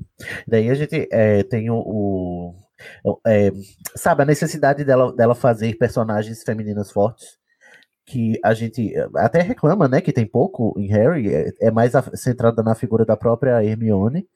Mas o quanto a Hermione é combativa e, e o quanto a Hermione, eh, quando chega na altura do quarto livro, né, do Cálice de Fogo, que começa a entrar a imprensa e a crítica que a Rowling faz, a imprensa sensacionalista na figura da Rita Skeeter, né, e o modo como, talvez tivesse sido até uma projeção que ela fez, né, o modo como a Hermione lida com isso, né, que ela, a Hermione, ela parece eh, se pôr muito acima, sabe, da mesquinhez da Rita Skeeter, né, sempre que ela lê a, a- a- alguma coisa que a Rita Skeeter falou sobre ela, sobre a Hermione, a, Hermione diz, ah, são burrices, vamos focar no que importa.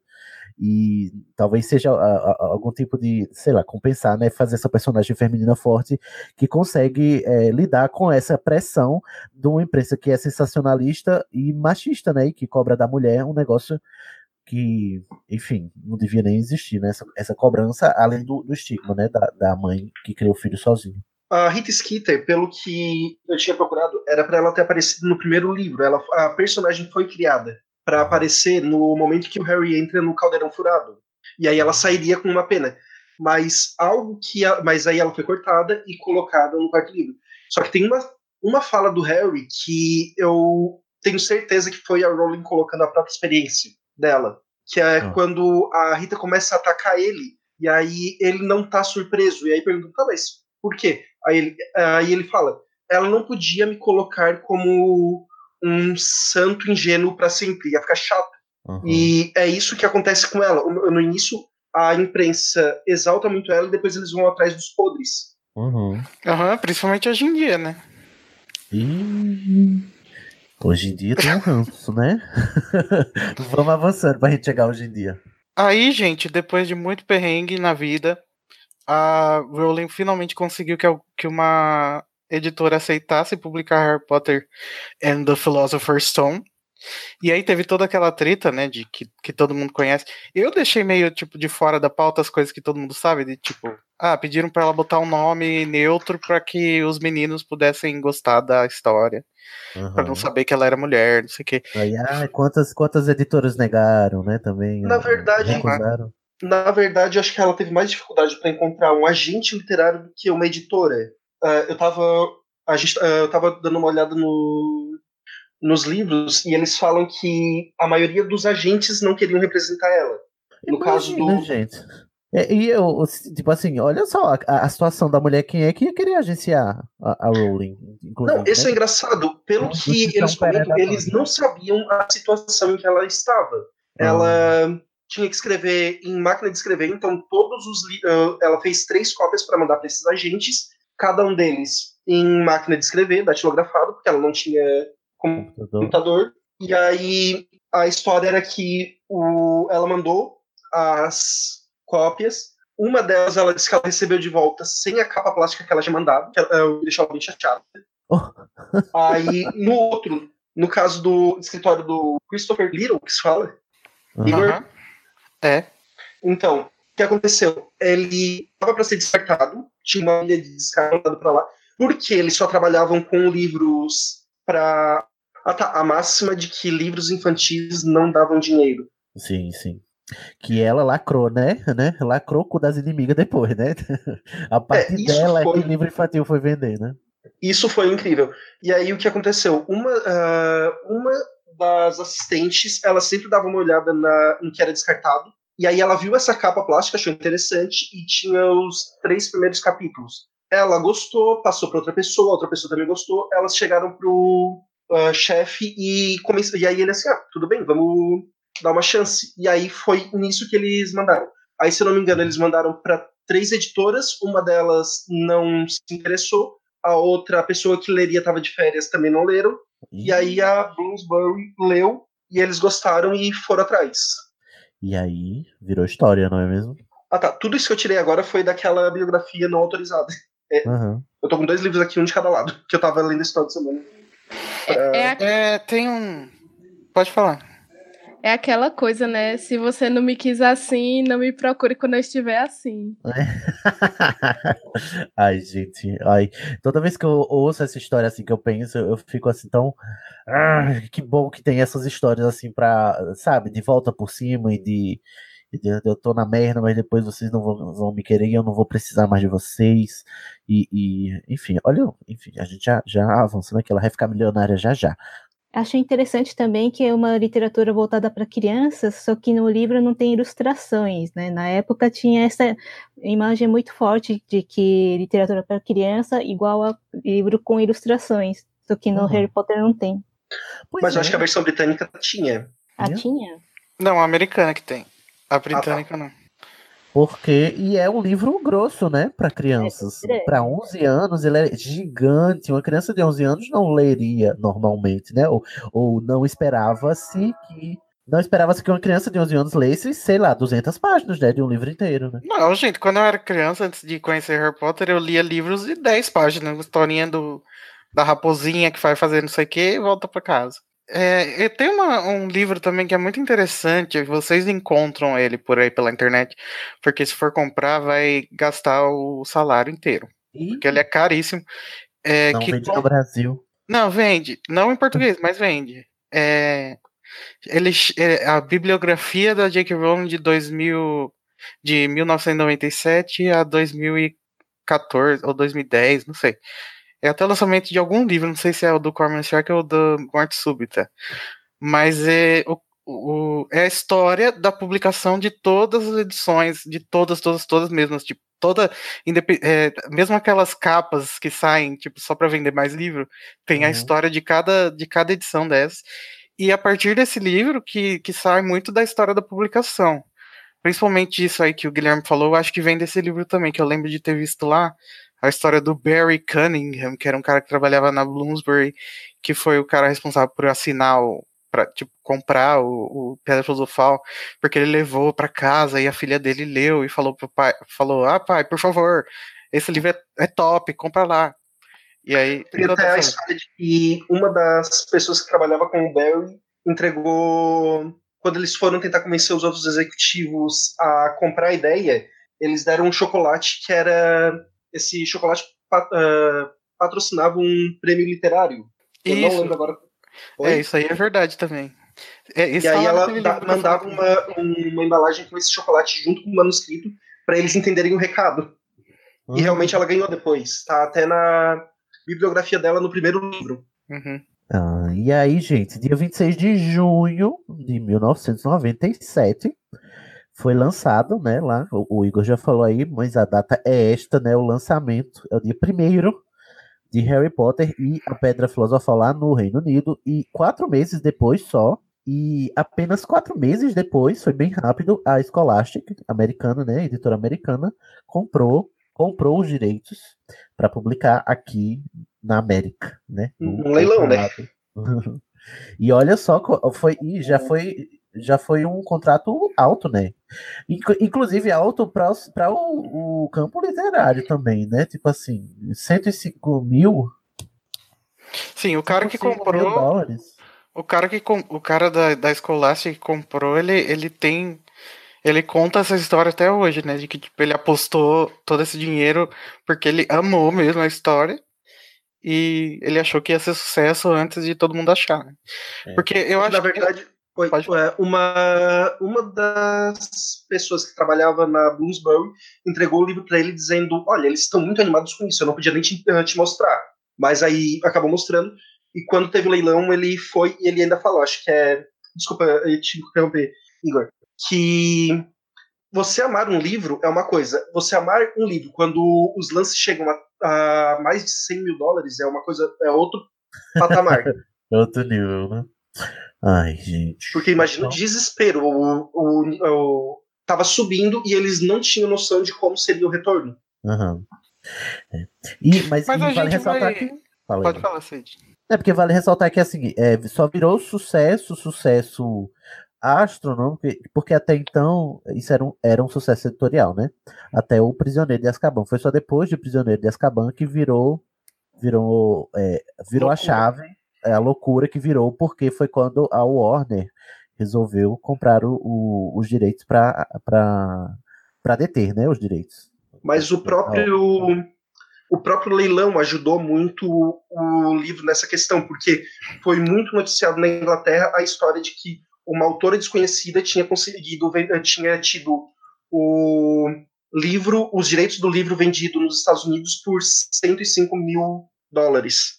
Foi, eh, apareceu muito e aí as pessoas começaram a ficar curiosas também. Aham. E eu fico pensando assim, caralho, na cabeça dela.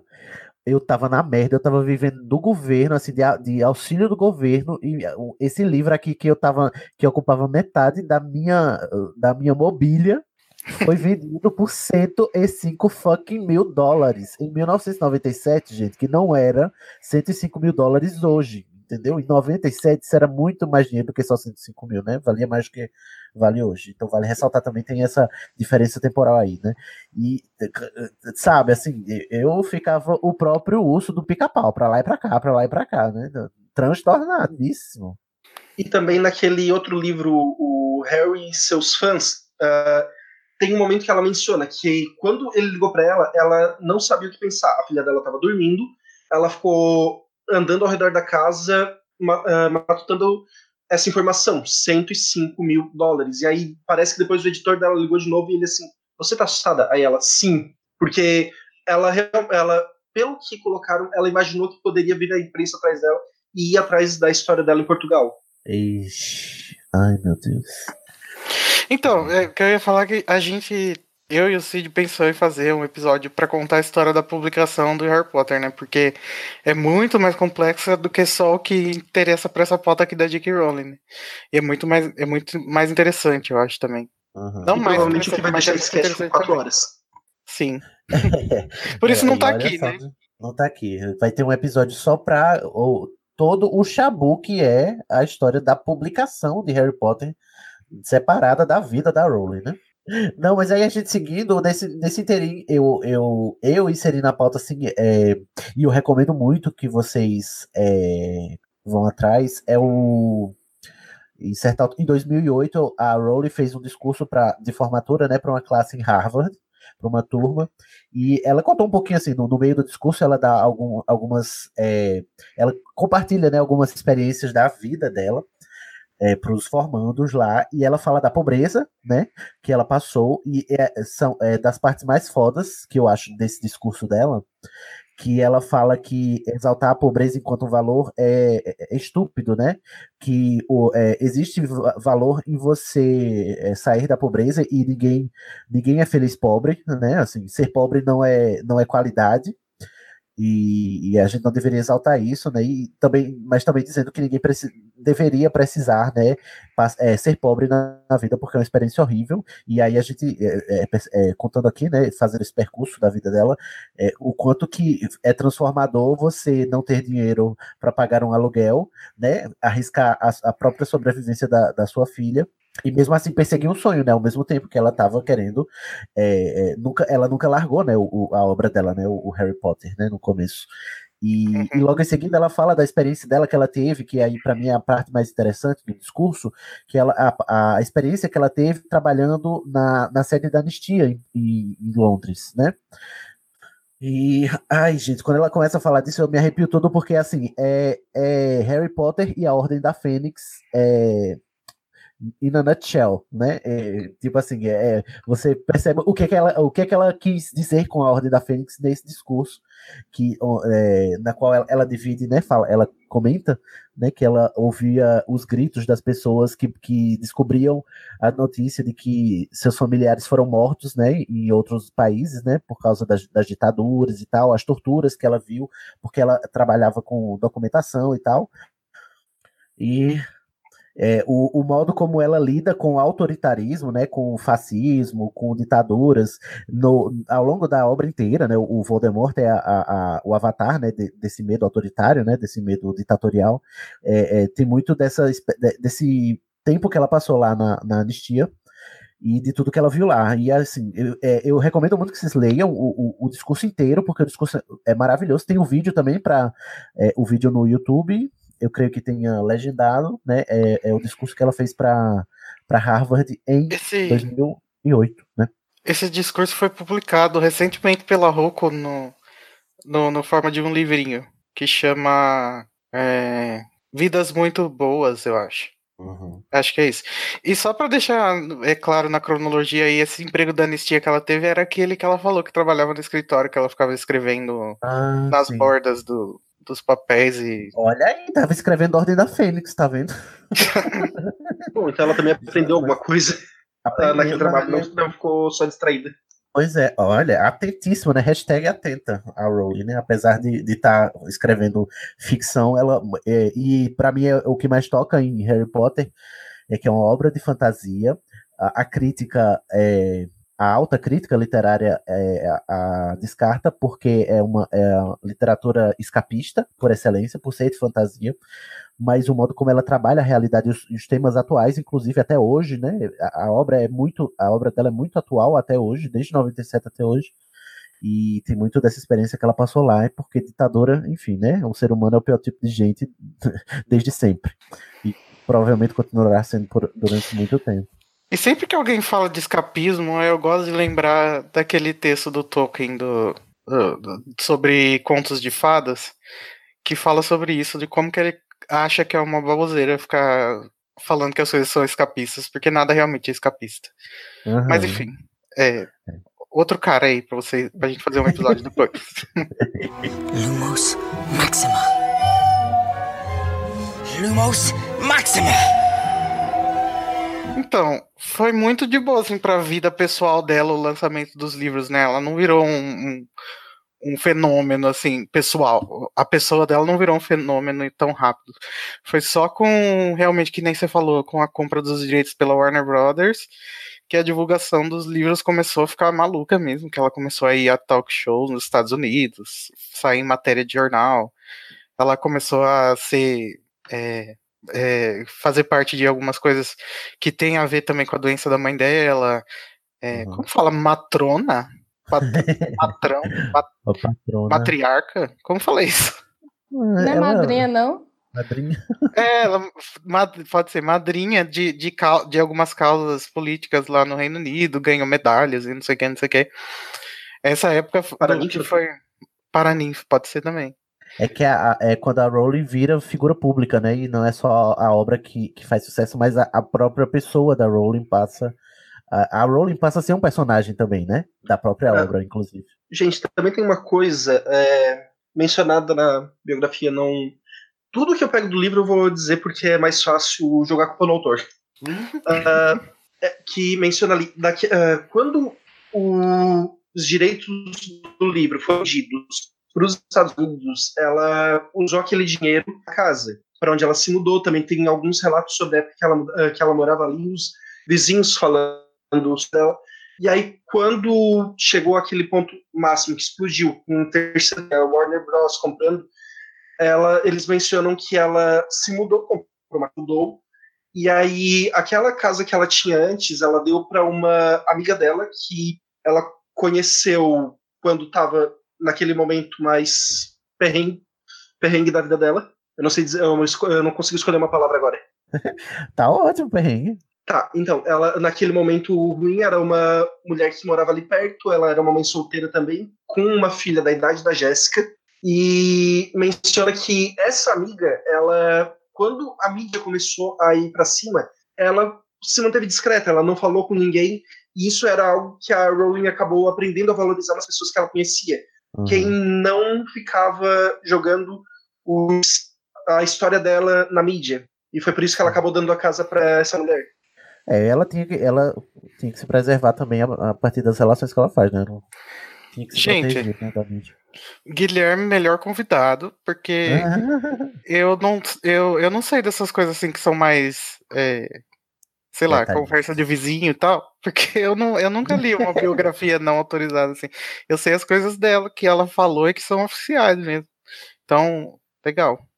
Muito Obrigado, ótimo. Guilherme, por trazer livro- essa a informação. Olha, mas me Muito convida pro da publicação que tem um monte de coisa que era pra mim estar falando aqui, eu cortei. Olha ele cavando a vaga dele, tá vendo, gente? Ao vivo. Então, eu tenho muita vontade de ler essa biografia, pena que eu não consegui encontrar a versão digital pra vender. né? É, eu fui olhar, realmente tá difícil de encontrar Sidney. Ai, é uma pena. Quem tiver digitalizado, gente, me manda que eu, que eu converto em texto e divulgo. É, mas esse podcast não endossa a pirataria. Então, a, a Rowling falou bastante também na época sobre como ela teve que se tornar outra pessoa completamente. Eu acho que isso dá um, uma conversona, porque imagi você imagina uma pessoa completamente introspectiva, né? Ter que se tornar esse ícone para 500 milhões de pessoas que, que leem os livros e, e um ícone do- de, de alguns movimentos sociais da época. Deve ter sido muito difícil. Eu, como pessoa introspectiva, não me consigo imaginar nesse papel de jeito nenhum. Eu também. é, olha, eu também. Acho que sim. E ainda mais porque a, a, a vida dela começou a ser escrutinada e ela começou a, a ser cobrada, a ser pública, né? Porque também a, visão que a gente tem do, do autor, né? Do, do escritor, da, da escritora, da, do artista, é aquele, aquela pessoa, principalmente na literatura, né? Aquela pessoa isolada, né? Introspectiva, re- é, recatada, né? E que não faz alarde da própria vida. Talvez ela quisesse isso para ela, mas não lhe foi dado isso por, por causa da dimensão que a própria obra tomou, né? Ela não teve essa escolha. Aham. E aí, com o lançamento do, do Cálice de Fogo, que foi de- em 2001, a gente começou a ter aquilo que a gente também vai comentar bastante na história da publicação, que são os lançamentos à meia-noite, né? Que até hoje acontecem com qualquer livrinho que vai lançar tem um lançamento à meia-noite. Ai, gente, eu queria ter Ah, vivido essa época. Na Ai, é verdade, eh, se eu não me engano, os lançamentos à meia-noite começaram por causa dos problemas nos Estados Unidos, né? Que eles começaram a. que o, eles não estavam mais conseguindo lidar com as crianças indo. De eh, faltando a aula indo de uniforme na livraria. Sim, é. Ai, que maravilhoso. Ai. Aí botaram de meia-noite que é pra não atrapalhar o, o, o período escolar, é isso? Ah, oficialmente, o, o- o que se fala é que começou os eventos à meia-noite porque o Cálice de Fogo foi o primeiro a ser lançado simultaneamente nos Estados Unidos e no Reino Unido, né? Anteriormente era lançado nos Mas- Estados Unidos um tempo depois. Mas eh, você sabe o. Posso falar o motivo? Ah, sim, Pode. senhor. O que, ah, o que acontecia era o seguinte: ah, se eu não me engano, o- a diferença era de uns 5 a 6 meses eh, de lançamento dos Estados Unidos para Inglaterra. O que eu não consigo compreender, já que é só umas mudanças básicas. Aqui, a Lia Wyler como é que se fala? A tradutora brasileira? É olha. É, ela fazia em cinco meses traduzindo de uma língua para outra. Uhum. E aí chega, e aí lá o livro lançava em abril na Inglaterra e nos Estados Unidos lançar, ia lançar em setembro. E aí o que acontecia? O, a editora americana percebeu que eles estavam perdendo dinheiro porque os a- o- as pessoas estavam começando a comprar pela Amazon do Reino Unido. Então eles compravam do Reino Unido, era basicamente a mesma língua, mandava pelo correio, chegava para eles, eles estavam comprando. Aí eles foram reclamar com a Amazon e a Amazon ah, simplesmente disse assim: Olha, isso sempre aconteceu. Só que antes era o pessoal do Reino Unido comprando dos Estados Unidos. E aí vocês não reclamavam, mas o pessoal do Reino Unido reclamava. Parece que o jogo virou, não é mesmo, querida? Aí eles começaram a fazer essa, esse lançamento simultâneo, porque a Scholastic estava começando a ficar irritada. Oh, mas existe, existe uma diferença de. de tipo, é, é traduzido, entre aspas, para o inglês americano as obras, o, o, o- o- os livros do, do original britânico? Não, tinha algumas modificações pequenas, se eu não me engano. Aham. Não, até Ordem da Fênix tem bastante diferença. Mas, é, mas é diferença de tipo de construção de frase, de pontuação, de, de algum. Por exemplo, alguns conceitos que não se traduziriam é, eram traduzidos. Por exemplo, o- no, no Reino Unido eles chamam a lata de lixo de bin, né? Aham. E, e no nos Estados Unidos, não, essa palavra não significa nada, não existe. Então eles teriam que tinham que trocar para trash can, sei lá, alguma coisa assim.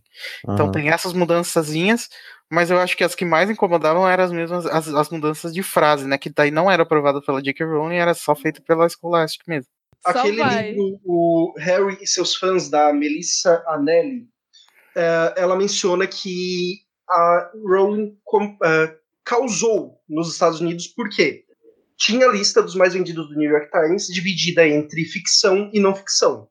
E aí, beleza, eh, lançou Harry Potter e a Ordem e a Pedra Filosofal, entrou na lista dos mais vendidos e foi parar na quarta eh, colocação. Isso foi tranquilo, só que o que acontecia com relação à lista do New York Times? As livrarias pegavam essa lista, eles recortavam, colocavam na parede, pegavam os livros que estavam na lista e colocavam em exposição. E eles colocavam os livros que estavam na lista em exposição. Aham. Então, os livros passavam muito tempo na lista por já estarem na lista. Era algo retroativo. Sim. Era um círculo vicioso. Exatamente.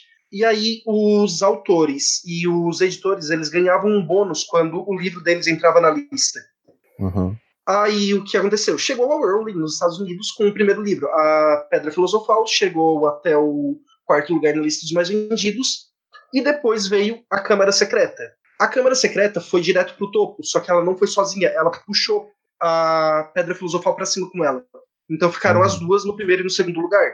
Gente, a Pablo Vittar foi longe demais. Passou um ano, lançou a, o Prisioneiro de Azkaban. E aí o que aconteceu o mesmo efeito. O Aí ficaram os três no topo. E aí ficaram os três no topo. Ou seja, a Rowling sozinha já estava ocupando um terço da lista. Então, tanto os editores quanto os autores americanos começaram a ficar muito incomodados com isso. Ai, que povo recalcado.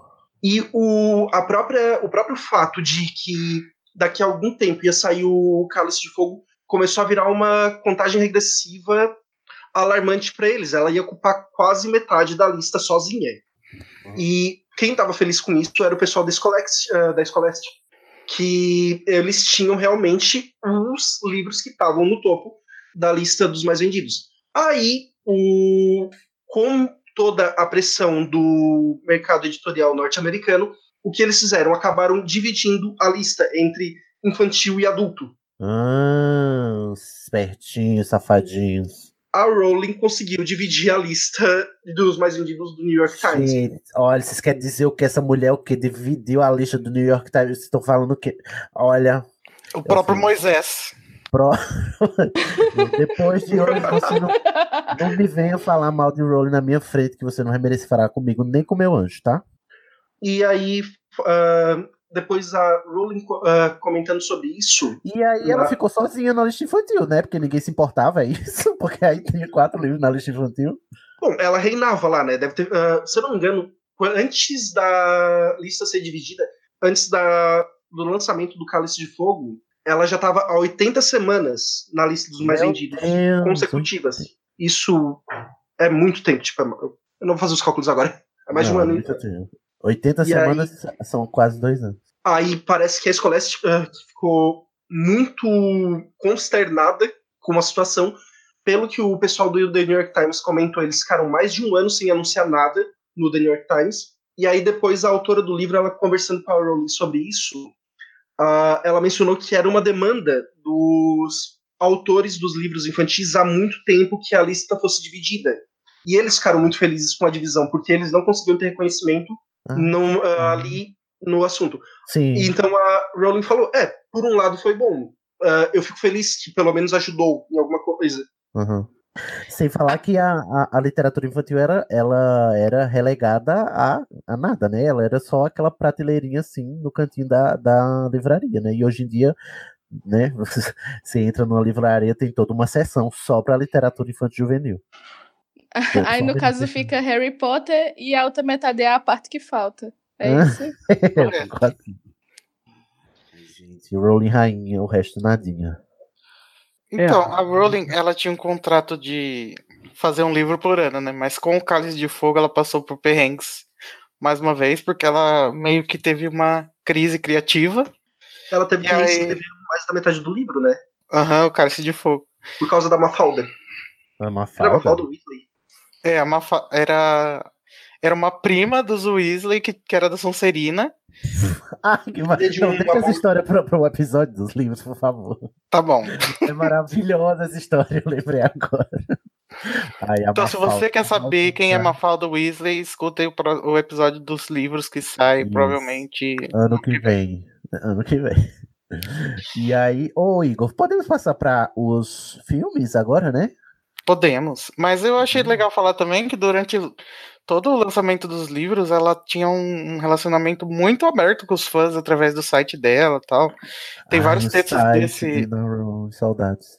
Tem vários textos desse traduzido lá no Lembral do Animagos também, mas também tem no Potterish e em vários outros sites, tá, gente? Caso vocês queiram outras fontes. Tô adorando ouvir tudo isso, porque o Guilherme tá trazendo muita, muita curiosidade que eu realmente não sabia, porque, como o Igor falou, eu sempre procurei ler coisas oficiais, assim, coisas que ela realmente disse. Essas curiosidades até eu não sabia. Mas eu admiro demais a J.K. porque ela foi a, a, pioneira. Agora vem, tem muitos autores aí que, que lançaram novas séries, novas sagas. E ela que, que, que, que foi que chamou, galera, vamos lá, que isso aqui vende, bora lá, vamos botar criatividade em, em, jogo, porque o pessoal gosta. Ela, ela abriu tudo isso, né? Ela é maravilhosa. Só isso. É, e bora valorizar esse nicho aqui valorizar. da literatura que é importante também, né? É, e olha que autores também. Depois, né, vieram depois da J.K a, a autora de Divergente, é uma mulher, várias séries aí que, que são mulheres que estão que botando a cara a tapa e vendendo e dizendo não, vamos vamos publicar. É, ela abriu o caminho. Fala, Bia. Eu só Pode ia falar. comentar que fiquei feliz com essa valorização do nicho da literatura infanto-juvenil também, né? Não sabia dessa informação. Ai, gente, Rowling maravilhosa. Mas aí depois virou filme, aí desgringolou tudo, estragaram tudo. Ah, me fale, gente. Olha, a Pedra Filosofal foi muito fiel. Ou então, seja, é, eu acho história... que esse é o grande problema da Pedra Filosofal. A história é a seguinte: no Harry Potter, o, o, o David Heyman, que é o cara que foi atrás e que conseguiu tudo, inclusive ele é produtor até hoje dos filmes Animais Fantásticos, ele é muito fã de Harry Potter, ele respeita muito a obra do Rowling, ele que fez o Chris Columbus ser bem é, coerente com a obra nos dois primeiros filmes, né? Só e... lembrando, desculpa, Igor, uh, o David Yates, uh, desculpa, como era o nome dele mesmo? Raymond. Raymond. Então, ele também jogou o livro do Harry Potter lá para baixo da pilha, uh, quando chegou até ele. Ah, e aí foi um dos, uma das pessoas ali que estava trabalhando com ele que ficou, uh, que estava de saco cheio, pegou lá de, uh, de baixo, e quando ele foi perguntar se alguém tinha lido algo bom, ela esfregou na cara dele e disse, lê isso. Ah, aí. Ou seja, Harry Potter tem muitos acasos. Não, Harry Potter tem ótimos leitores perseverantes, né? Que diz a gente, uhum. lê isso aqui que é bom, acredita que é bom. E aí, é, aí, o poder da evangelização. Uhum. Tipo assim, o, o pessoal tava muito acostumado com um tipo de literatura. Aí vê esse, esse povo assim que lê o fim da fila, que lê o último, que lê aquele que ninguém pega, e diz assim, gente, olha para cá, olha para, olha o que essa mulher tá fazendo. É, é, assim, eu acho que é por isso que, é, que mobiliza tanto, né? Porque é, é, esse tipo de leitor que, que ela toca, né? Que é esse leitor perseverante, né? Não, uhum. e assim, eu tô interrompendo o Igor direto. Desculpa. Pode continuar. Mas, gente, pode interromper. Eu tive uma professora de inglês que ela morou na Inglaterra por muitos anos. E aí, hum, vocês sabem que na Inglaterra tem duas versões, a infantil e a adulto, Hum. que basicamente muda a capa. O texto é o mesmo. E ela disse que era engraçado porque às vezes quem comprava o de adulto não queria ser visto lendo Harry Potter porque eles não queriam que todo mundo soubesse que eles estavam lendo um livro, entre aspas, infantil. Aham. Era um preconceito que se tinha, né? Inclusive, eu acho que é por isso que tem duas versões, duas capas, né? A capa mais sóbria, né? Mais adulta, e a capa mais infantil, mais colorida e tal. Gente, eu escutei isso, eu pensei tanta bobagem. Qual... Escutou o quê? Não, esse negócio tem a versão infantil e a versão adulta. Ah, sim. Inclusive, eu acho que vai ter episódios de, né, de putaria de Harry Potter que eu tô querendo fazer.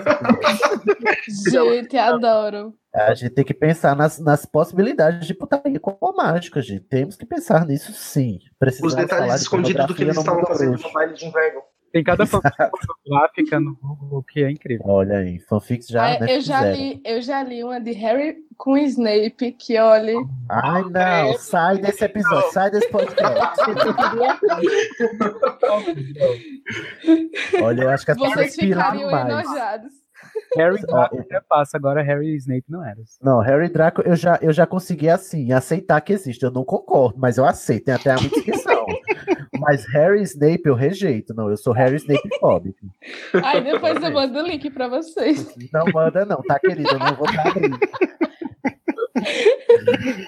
E aí, depois dos filmes, gente, é, a saga, né? Toda essa saga durou de 97 a 2007, foi quando ela publicou Relíquias da Morte, né? O último livro da, sep, da heptalogia. Só que ainda Durante teve. tudo isso, ela teve dois filhos, que é o David e a Mackenzie. E a gente ficou sabendo disso ela porque. casou de novo, né? E ela casou lá no, no- começo dos anos 2000 com. Gente, a gente pulou o casamento dela agora com o que ela tá casada até hoje. que ele é o médico Neil Murray, inclusive ela hoje em dia chama é, Joanne Rowling Murray. E é casada até hoje com ele, parece muito feliz, sem problemas. Tem dois filhos com ele e também a Jéssica deve ser considerada filha dele também, né? Na família, sei lá. Jéssica já tem quantos anos nessa altura, gente? A Jéssica tem a mesma idade que eu, 25. Eu também. Olha, tu, ai, você tudo novinha que sai daqui. Gente, 25 anos. E aí, bom, te- aconteceu tudo isso em 2007. Ela lançou, né? A Relíquia já terminou a obra dela. Teve uma cauda longa aí porque ainda faltavam alguns filmes. A, a, a adaptação da Warner só vai terminar em 2011, né? Com Harry Potter e as Relíquias da Morte, parte 2. Inclusive, por causa dos filmes, eles ganharam um BAFTA de melhor contribuição britânica para o cinema, em homenagem ao Harry Potter. Quem ganhou foi a Rowling, o David Heyman, o David Baron, que é um dos produtores também, o David Yates, o Mike New e o Afonso Cuarón, que foram três dos quatro diretores do Harry Potter. Olha aí, tá vendo? E durante esses anos aí, em 2010, ela lançou Morte Súbita, né? E aí a gente começa a entrar na carreira pós-Potter dela. Os Potter, que alguns rejeitam, renegam, né? Mas tem seu valor também, né, Igor? Nossa, gente, tem muito valor pra minha vida, inclusive. Eu considero Morte Súbita, assim, a melhor obra que ela já escreveu na vida. Uhum. É, o Morte ele foi muito rejeitado porque ela assinou como J.K. Rowling, né? Aí tinha, inclusive, ela teve que lidar com toda a- o estigma, não é estigma mais, né? Mas toda o, o- o- os pressupostos que o nome dela já trazia, né? Como autora de fantasia e de infanto juvenil, e ela lançou o Morte Súbita, que é um filme, um filme, que é um livro de literatura, né? é- é, romanesca, né? Não é, um, não, é, não, é, não, é, não é literatura de gênero, e é, é contemporâneo, né? Na vida real e tal, e é um drama, né? O livro Morte Súbita, ele é muito carregado de crítica social. É, não que Harry Potter não fosse, né? Mas agora parece que o foco dela nesse livro é esse, né? A, a crítica social que ela faz muito. Inclusive foi acusada de comunista, socialista, petista, Nossa, petralha. Lula livre. Lula livre. Mas aí por que que ela fala de, de desigualdade social, né? Ela fala, a- a- a- essa obra ela é muito é- é- ela é muito forte, ela é muito pesada e é muito intensa assim na, na realidade, né? E, e na crítica social. Aham. Ela. Vocês leram? mas- Vocês leram? Peraí, só um minutinho. Nossa, já li umas três? Agora fiquei interessada, quero ler. É. É, Tiago leu, o, o Guilherme leu? Guilherme? Eu li, eu ganhei Morte Súbita na- no ano de lançamento aqui no Brasil, ganhei de Natal da minha mãe, e eu tava ainda muito viciado, sempre fui viciado em Harry Potter, mas ainda tava muito, muito quente Harry Potter no meu coração, sabe? Então eu, eu li assim com uma coisa tipo, ai meu Deus, não é Harry Potter. E aí eu Uhum. parei, larguei o livro pensei, não, vamos abrir um pouco mais a mente, porque a J.K. não é só Harry Potter, essa mulher é uma autora, ela tem talento e ela e aí eu comecei a ler o livro tudo de novo e, e comecei a admirar a, a obra dela como uma grande autora em, em geral, assim, não só a Sim. autora de Harry Potter. E, e aí foi quando eu comecei a admirar mais ainda o trabalho dela. Eu disse, caraca, ela realmente sabe o que ela faz. Ela não sabe só escrever Harry Potter, né? Como se só escrever é Harry Potter fosse pouca coisa. Escritora completa, né? Guilherme, você leu? Eu comecei a ler, aí eu botei de lado, fui postergando e acabei assistindo a adaptação da BBC. Ah, errou. Errou! Eu imaginei que eu ia ser. Não, mas Mas a você- adaptação é muito, muito inferior. Eu queria. Mas você gostou, eu Guilherme? não assisti ainda. Eu fiquei com preguiça. Você gostou da adaptação, Guilherme? Eu achei interessante, deu pra pegar as críticas. Ah, então Muitas. vai ler agora, né? Que é o jeito certo, já que você gostou. Larissa, você leu? Tem curiosidade? Como é? Ah, eu não, eu não li ainda. Assim, como eu já comentei, eu vim ler Harry Potter quando eu tava na faculdade já. Aí eu ainda não tive a oportunidade, não, mas tá na minha famosa lista grande que nunca acaba. Nunca acaba, né? E Bia, pelo visto, se interessou agora. Isso. Aham. Vocês Olha têm que aí. fazer igual o David Rema, botar o livro lá em cima na primeira opção. É, exatamente. Tira do fim da lista, bota no começo. É, ele não botou, foi a. Uma das colegas dele. Peraí, como é, Bia? É que tô fazendo maratona de leitura dos livros do Harry Potter, gente. É, Ah, Ah, minha vida é assim. É todo ano isso. pra mim, é, é o meu, é o meu, como é a minha tarefa de, de dezembro, é, é passar por isso. E ainda tem livros do Cormoran, né, gente? Sim, chegamos já lá, inclusive. Eu só queria fazer um comentário final sobre eh, Morte Súbita, que é assim, é o, o grande desafio do leitor da Rowling, pra, quando chega em Morte Súbita, é se desapegar da fantasia. E ela escolheu né, o, o, o mesmo nome, aí você vai esperando uma coisa, é outra coisa. Gente, não espera fantasia. É, assim, é, aquele, é aquele livro de literatura clássica. Não, é, é um romance contemporâneo, tipo é, esses autores de romances contemporâneos. Não é fantasia mais, é, é- é vida, né, é a vida normal. Gente, E aí acho eu que a rejeição concordo. maior é isso. Eu concordo. É, tenho empatia com quem acha isso, que o começo é um saco. É mesmo, gente. A gente não conhece. São 21 personagens. Eu acho que são. 21 personagens que você tem que conhecer em dois capítulos. É muito complicado. Você também tem que conhecer a história da cidadezinha, que, que a história se passa nesses dois capítulos. É tudo muito difícil mesmo. Mas, gente, no fundo, no fundo, como tudo que a Rowling escreve, o Morte Súbita é uma história de mistério. Como o Pablo também fala no, falou já em vários episódios, né, que Harry Potter é uma história de mistério, assim como Cormoran Strike e Harry Potter, o Morte Súbita também é uma, uma narrativa clássica de mistério. Então, é, eu acho que é, que é legal que a gente se conecta por causa desse estilo de narrativa de mistério mesmo, e não só por causa da Rowling, ou, ou por causa de magia, ou por causa de fantasia. É, e Então dá é uma bom. chance, dá uma chance, gente. Assim, é, é, talvez a maioria dos leitores da Rowling, eles sejam aqueles leitores que, que leem um gênero apenas, né? Que é comum, né? Você foca num gênero e tal. Mas, assim, experimenta sair da- dessa zona de conforto e, e, é, só pra ver qual é, né? Pra expandir seu horizonte de leitura também, inclusive, que é importante, né, para o leitor. A gente fala muito que a Rowling, por causa do, do Harry Potter, ela incentivou, né, a, a leitura no- nas crianças, crianças que outrora não liam, inclusive, né, não se tinham incentivadas a ler, e agora leem livros de 500 páginas, mas aí agora o próximo passo é, é, é ultrapassar o, o gênero único e, e desbravar outros gêneros também, né? E para mim o mérito de Morte Súbita é esse, além de ser uma obra com, a- com a- o estilo bonito que a, que a Rowling escreve, porque a bicha escreve pra porra, viu? É isso. Foi exatamente o que aconteceu comigo. Eu fui, eu fui uma criança influenciada pela J.K. Depois o tempo foi passando, eu virei um adulto influenciado pela J.K. E comecei a ler. Comunista. Socialista. Petralha. Meu coração é vermelho. Mas aí depois ela ficou assim, cansa, eu acho que deve ter dado um cansaço mesmo nela de, de ter que sustentar e viver à sombra do próprio nome. Aí ela disse: Vou fazer aqui na sombra, na surdina, e lançou um livro com um pseudônimo. Ela, né, ela assumiu a persona do Robert Colbright, é assim É engraçado. É engraçado que ela começou a escrever o Cormoran Strike antes da Morte Súbita. Ah, isso- e aí ela escreveu a Morte Súbita entre. é, depois de terminar o primeiro do Cormoran Strike. Só Uhum. que como foi lançado antes, a gente pensa como antes, né? Mas não.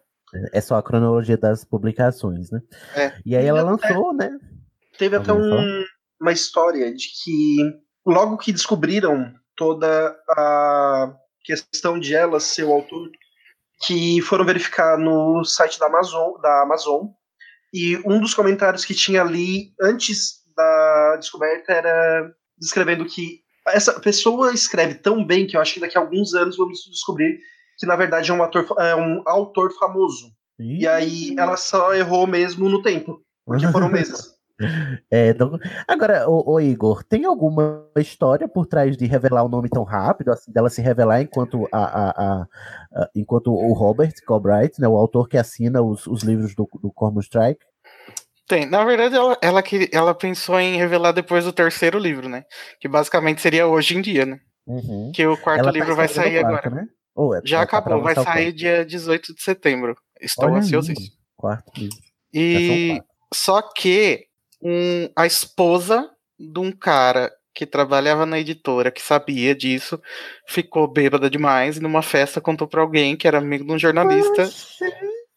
Era isso amigo, mesmo. era amiga do jornalista do The Sun, e daí esse cara do The Sun é, pegou e comparou o Harry Potter não. com o chamado do Cuco e chegou à conclusão que era ela mesma. Meu Deus. Deu até indenização Olha. sobre isso, né?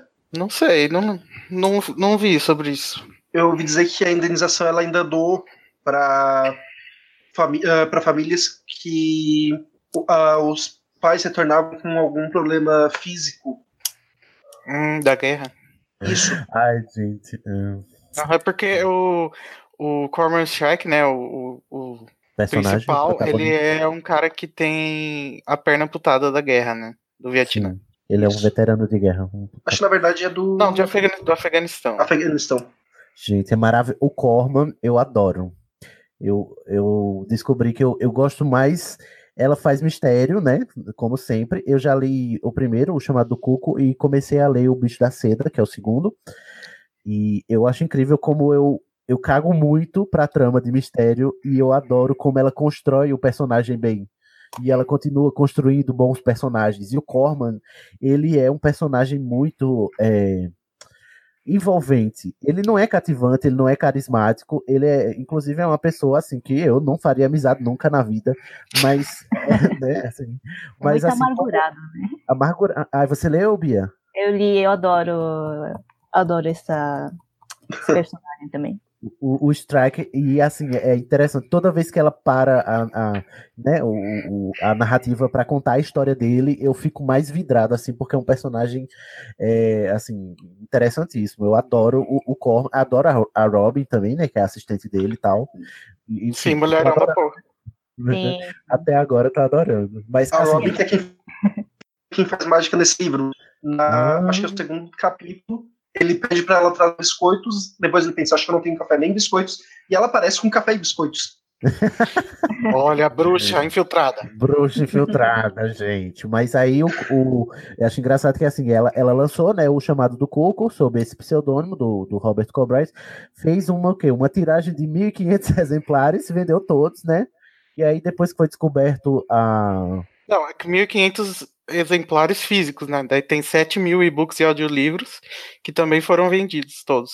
Antes de ser revelado. Se revelar. O que já era bomba. Gente, um escritor aqui no Brasil que vende 1.500 é, é um escritor iniciante é, com, com um bom começo. Um ótimo começo, assim. Um Uhum. começo que não, não se tem normalmente, né? Isso. E ela já, já começou assim, bem, eh, desconhecida, né? E aí depois que revelou, né, despirocou tudo. O livro subiu do. qua- é, tava na posição 4.709 da lista da Amazon mais vendidos para o primeiro lugar, de um dia para o outro. Caralho! 4.709. Tem alguém que fica olhando o, o, esse, esse, esse fim da lista. Tá e doido, velho. É muito Acho que lindo. não. Eu acho que quando é a Rowley, a pessoa olha, né? Pra ver onde é que ele tava antes, né? Provavelmente foi a própria Amazon que divulgou. Aham, É. sim. É, Enfim, tem também uma adaptação, né, dessa série que eu achei horrorosa, mas assistam aí. A Rowley não tem sorte com a adaptação, né, gente? Não. Na verdade, os dois atores principais que eles pegaram são bons atores. Ah, mas isso não faz uma boa série. É, tem isso. Mas eles pegaram dois atores muito bons. Nossa, a caracterização do Stark pra mim tá completamente fora. O que estraga completamente a série, porque o Stark é a, a alma do negócio. E aí, gente, chegamos no. Assim, né, a carreira dela está nesta altura, né? Que ela é bilionária, ela é dona do Reino Unido, é mais rica do que a rainha, né? Ela fez. é, Ela é, vai lançar, como o Igor falou aí, né? O quarto livro do Corman. Ela não quer nem saber de Harry Potter, mas está fazendo os roteiros de, de Animais Fantásticos, né? Graças a Cher. Ela diz que, a- que, que fez junto com o, o Jack Thorne a criança amaldiçoada, mas isso a não mencionar isso na acredita. pauta, por acaso? Não tá. Não tá. Olha essa pauta maldita, né? Provavelmente ela tava pensando no roteiro da, do Animais Fantásticos e só ficava acenando quando ele falava alguma coisa. Ela, ah, aham, aham, ah, isso, isso mesmo, Jack, é assim, aham, ah, deixa, eu- deixa eu continuar aqui no meu trabalho, no que eu gosto. Porque a- a- até onde consta, ela adora, né, escrever o, o, o Corman, né? Uhum. Escrever sobre, sobre o, o Strike. Lumos Maxima. Lumos Maxima. E aí, bom, vamos para as atualidades da J.K. Rowling, né? Hoje em dia, ela é muito famosa por quê? Pela sua presença no Twitter, né? Alguns diriam que ela completa sua obra em cada tweet, as más línguas, as Ritas Skitters. E temos polêmicas. Temos, Igor, polêmicas? Pô, por mim, não, né? Não. Mas a, a, a mídia, qualquer coisinha que a, que a J.K. Rowling faz já vira motivo pra revirar os likes, os dislikes, os retweets e não sei o que É, mais. parece que ela tá o tempo todo sendo vigiada, né? Eu acho que deve ser um inferno. Mas ela, Aham. ela mesma quem, quem é, twitta, né? Não, não é assessoria de imprensa, não é assessor nem nada. Ela, Não. a própria Rowling. é Os dedinhos Nada, da não, nada no Twitter dela é tweetado por assessoria, que eu acho interessante. Tipo, nunca Uhum. Tem um tweet assim, ah, Animais. Fantásticos, assista. em breve nos cinemas, né? É. Mas aí você elencou aqui na pauta duas polêmicas das mais recentes, uma delas, né, com Donald Trump. Tu quer explicar pra gente qual foi? Não, na verdade, durante a, o começo do mandato do Trump, ela falou muito contra ele, né, no Twitter, tanto que eu acho que a maioria dos americanos que votaram com o Trump odeiam ela agora. E, e o argumento era basicamente tipo, ah, volte a escrever livros infantis porque você não pode se meter com política. Ai, gente. E Só ataques- lembrando que eles provavelmente odiavam ela antes. Tem Antes. uns casos ca- eh, escabrosos deles, eh, de pessoas bem conservadoras nos Estados Unidos tentando banir o livro.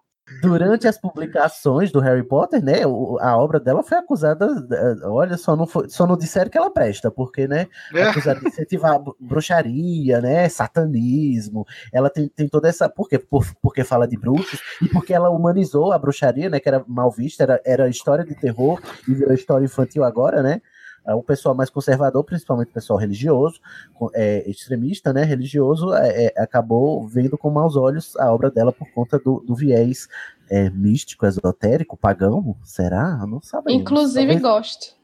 talvez a gente fale de bruxaria da vida real aqui nesse podcast também, viu, gente? Eu acho Até porque, gente, não basta não ler, né? Você tem que obrigar o país inteiro também não ler. Não, foram umas situações muito bizarras. Eh, teve escolas que baniram o livro, tinha escolas que, para o aluno pegar o livro da biblioteca, o- os pais tinham que mandar uma autorização por escrita. Teve até tipo revolta de alunos eh, por causa disso. E aí teve muitas instituições, eh, instituições eh, que apoiam a liberdade de expressão, porque isso é bem forte nos Estados Unidos. Uhum. E era a situação em si é muito, é, foi muito bizarro, ainda é muito bizarro. Como o Igor disse, não basta não ler o livro. Eles têm que obrigar no ler. Não, inclusive, é, eu acho que a gente já até ouviu é, relatos. Eu não sei onde foi que eu vi. Não sei se foi alguém aqui durante os episódios do, do Pedra Filosofal, se foi lá no, no Animagos ou em qualquer outro podcast sobre Harry Potter, que não é raro a gente escutar relatos de, de leitores que, que contam que na infância eram proibidos de ler e, e começaram a ler clandestinamente, gente, dos pais, porque os pais proib- proibiam na casa e tal, sabe? É tipo aquela noia quando ah, começou o o, o anime, no- a, a, a febre do anime no Brasil, né? Que aí chegou o Cavaleiro do Zodíaco, os pais pro- proibiam, porque tem sangue, porque, ai meu Deus, fala da, de, de deuses e tal, e, enfim, todo, todo esse As papo cartas de furado. Yu-Gi-Oh, né, que tinha que queimar. Eu tive uma colega que passou por isso com relação ao primeiro filme do Harry Potter. Na verdade, com tudo. Mas era porque, é, tipo, ela era a prima de um primo meu. E aí a gente combinou que eu ia alugar o, a fita VHS, a gente não tinha na minha casa o aparelho, mas o meu primo tinha. Então a gente combinou de os três ir assistir na casa dele. E aí che- a gente combinou isso na escola. E no dia seguinte ela veio e ela disse: Olha, os meus pais disseram que eu não posso ir porque é a história de um bruxo. E assim, a família dela realmente é muito religiosa. Sim. Ah, vai tomar no cu. Eu lembro, eu lembro de assistir.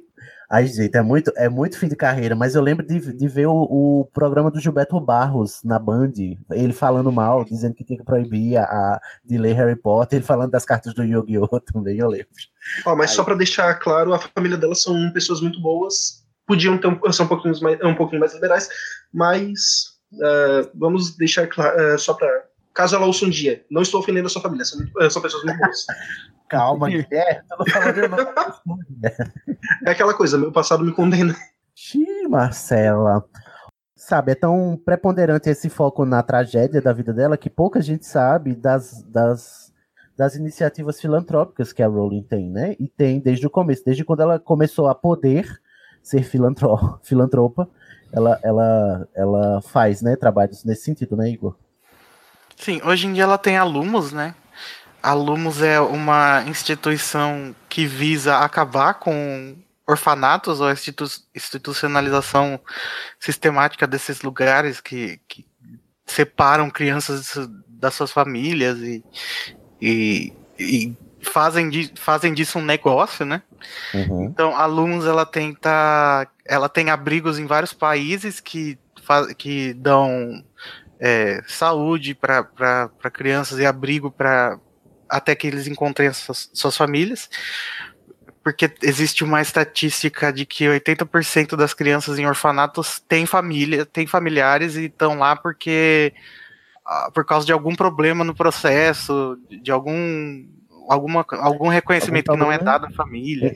Institucional, né? Não é problema de relação.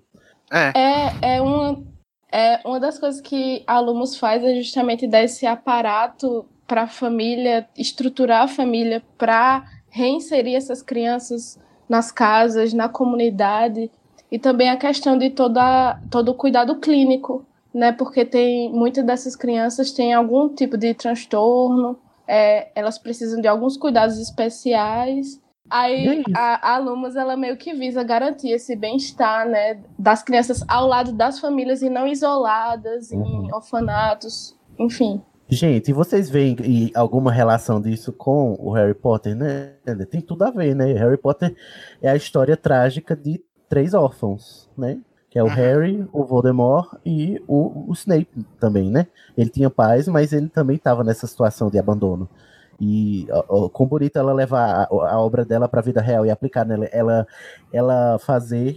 E isso eu acho bacana, porque ela, ela quer ela age de forma a, a, que- diminuir a existência dos Harrys, do- dos, dos Snapes, dos Voldemorts, né, no mundo, né, do, do- desse abandono que causa, olha, olha o tanto de, dano que causa, né, esse tipo de experiência na vida das pessoas. Até o próprio Harry, que teve o final feliz, né, é, o, o tanto de sofrimento que ele teve que passar e, e talvez seja ela querendo não ter mais Harrys, né, na vida real, deixa só pra fantasia. Ah, tá. Não, é que eu tava lembrando e eu fui procurar a notícia. Teve uma, um dos prêmios que ela ganhou que ele é muito bom. Eu não sei se tava na pauta. Eu olhei não, ah, não encontrei, mas não sei se alguém ia falar depois. Ela ganhou o prêmio de Free, uh, Freeman of City of London, que ele é muito bom porque as regras deles uh, são muito antigas. Então, como, uh, como tendo ganho esse prêmio, ela tem algumas vantagens. Entre elas, ela pode passear com uma ovelha pela ponte de Londres. ela pode andar com uma espada pela cidade. Ai, eu acho Ai, maravilhoso. maravilhosa! Nossa. E se ela for encontrada bêbada na rua, o policial pode levar ela pra casa. Ai, gente, eu Que quero... tudo! Imagina se encontrar a Rowling Eu faria uso de tudo isso. Eu também. Imagina se encontrasse ela. pra casa bêbado. Meu Imagina bode, meu bode, encontra- meu bode chamado Aberforce. Já quero. Imagina se encontra ela com uma ovelha segurando uma espada bêbada atrás uma ponte. Na ponte. quero. Ai, Provavelmente gente, ela estaria fazendo bruxaria. Ô, gente, o que, que essa rainha tá fazendo que ainda não tornou a, a, a J.K. Sir? Mas ela é membro da Ordem do Império Britânico. Eu não Ah, sei. é? Eu não que- sei se isso equivale a ela a um Sir, mas ela tem um título bem alto. Não, gente, acho que Sir é só pra homem, né? Não, eu acho que tem, teve uma mulher na história que foi Sir. Que, que o- a rainha. Não sei, gente. Podemos pesquisar depois dos comentários, mas eu queria muito que a Rowling fosse a primeira Sir. Do, do Ah, mas ela já é, ela Unido. já é a madame da minha vida. Aí ela já é a dona do meu cu. dona da porra toda. Ainda Ah, sobre a filantropia dela, ela tem, ela tem muito, é, um envolvimento também muito grande com a pesquisa neurolo- da neurologia re- regenerativa por causa da doença da mãe dela, que era esclerose múltipla, né? Então, inclusive, tem uma clínica com o nome da mãe dela em Edimburgo, que é toda financiada por ela. Ela também tem associação com a Comic Relief, né? Que é aquela. É meio sobre, sobre humor, né? E. e- e É o- acabar com, a, com a miséria do mundo através do riso, né? é, e, e ela, inclusive, dá, dá o, o resultado financeiro do, do Animais, Animais Fantasmas onde habitam e o Quadrilátero vezes séculos para eles ainda até hoje. Até hoje? Ah, Aham. que legal. E o que Os mais? contos Tem, de Beedle Bardo são, uh, são para alunos, né? E- É, foram, foram- Inclusive foi leiloado, né? O. É, o manuscrito. sim, o manuscrito por quase 2 milhões de libras que a Amazon adquiriu. Uhum. Olha aí, gente. então, tem, na tem, mão. tem, tem mais um monte de, de ações filantrópicas, vocês podem procurar e achar que vale a pena. Em vez de estar procurando like errado, vai procurar o que ela tá fazendo de bom, É. tá? Por favor. Obrigado. E sobre o Sir feminino, que tá no Hum. Google tá dizendo que é Dame. Que tipo a Meg. Smith, a Meg Smith é uma Dame. Olha aí, tá faltando a Rowling. Por que, que essa mulher ainda não é Dame ainda? Essa rainha Elizabeth vai morrer e não vai, não vai fazer essa boa ação pro mundo? Lisa. Um Mas licinho, né? nos- na Inglaterra tem umas histórias bizarras com relação a títulos. Eu não sei, eh, eu não sei se vocês chegaram a ver isso. A Margaret Thatcher, quando ela depois que ela foi, se tornou a primeira-ministra, o marido dela foi condecorado com um título de nobreza. Eu queria dizer, Guilherme, que tava indo bem até agora, mas você, você maculou o podcast da Rowling. Desculpa. Thatcher. Eu sei, eu sei. Eu só tava querendo mencionar uma indiferente à Sona, mas eu, preci- eu queria mencionar esse assunto. Desculpa. É, mas no final das contas, o que, que é um título, né? Dessa nobreza podre. Sua piscina está cheia de ratos. Fica aí com esse título usado, porque, meu amor, eu sou milionária e o meu carro é zero. A Rowling é Ordem de Companheiros de Honra da Rainha. Ah, agora estamos falando, tá vendo? E ela com Ela a é a espada moça com do bo... chá. Eu quero uma, fo uma foto da Rowling do lado da Rainha Elizabeth com uma espada e um bode. É só E isso uma xícara de chá. Em cima de uma ponte. quero. Maravilhoso. É que assim, olha, não precisa ser fã de Harry Potter e nem gostar do trabalho dela pra admirar as conquistas dela e tudo que ela faz, sabe? Só pelo fato dela ter perdido o status de mulher bilionária depois de grandes doações que ela teve, isso é só um detalhe, sabe? Quem não gosta da obra não precisa, não precisa gostar, cara. É só olhar ela como um ser iluminado, como a- a- o ser humano que ela é, a história e todas as conquistas dela, entendeu? É- Ela é uma mulher incrível. É, por mais que você não goste da obra, reconheça o valor, né, da obra dela, né? Porque não é porque você não gosta que olha tudo que aconteceu, né? Não, não é o seu não gostar que vai apagar tudo isso, né? E assim, todo mundo tem o direito de não gostar, né? Mas, é, que não Mas se for pra não- xingar, leia primeiro. Leia Sim. primeiro. E se for pra xingar, nem vem, tá, gente? Lumos Maxima. Lumos Maxima.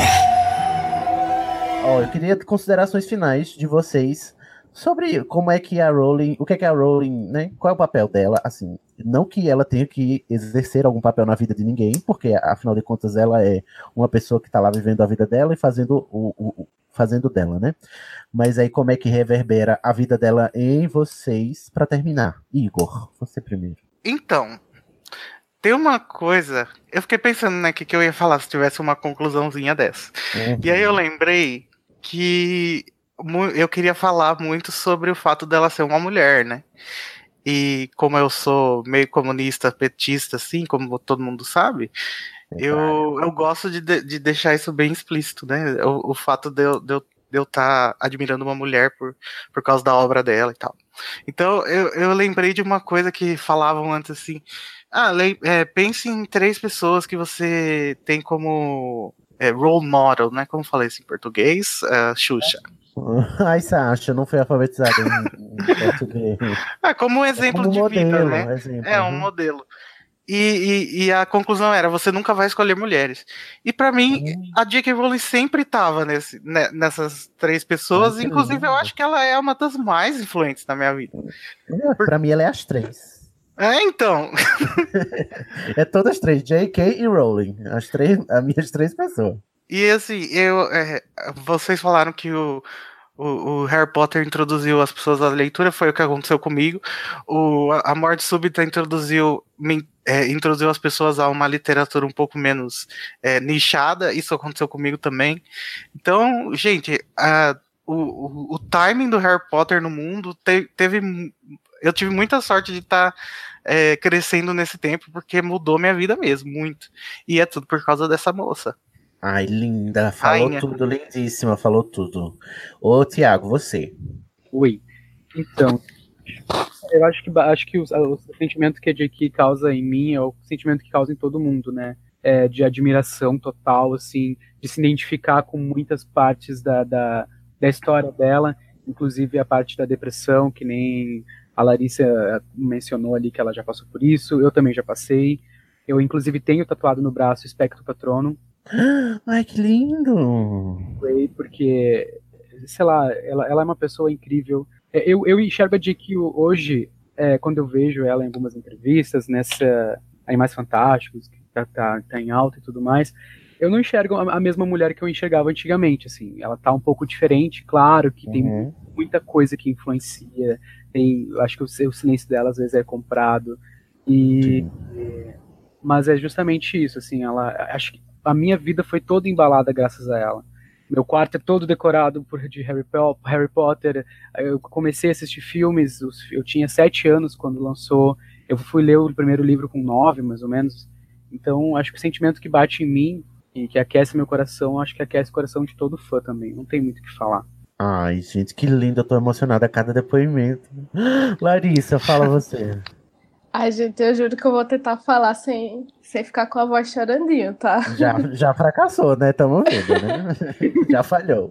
É, Harry Potter, assim, não me introduziu para o mundo da leitura.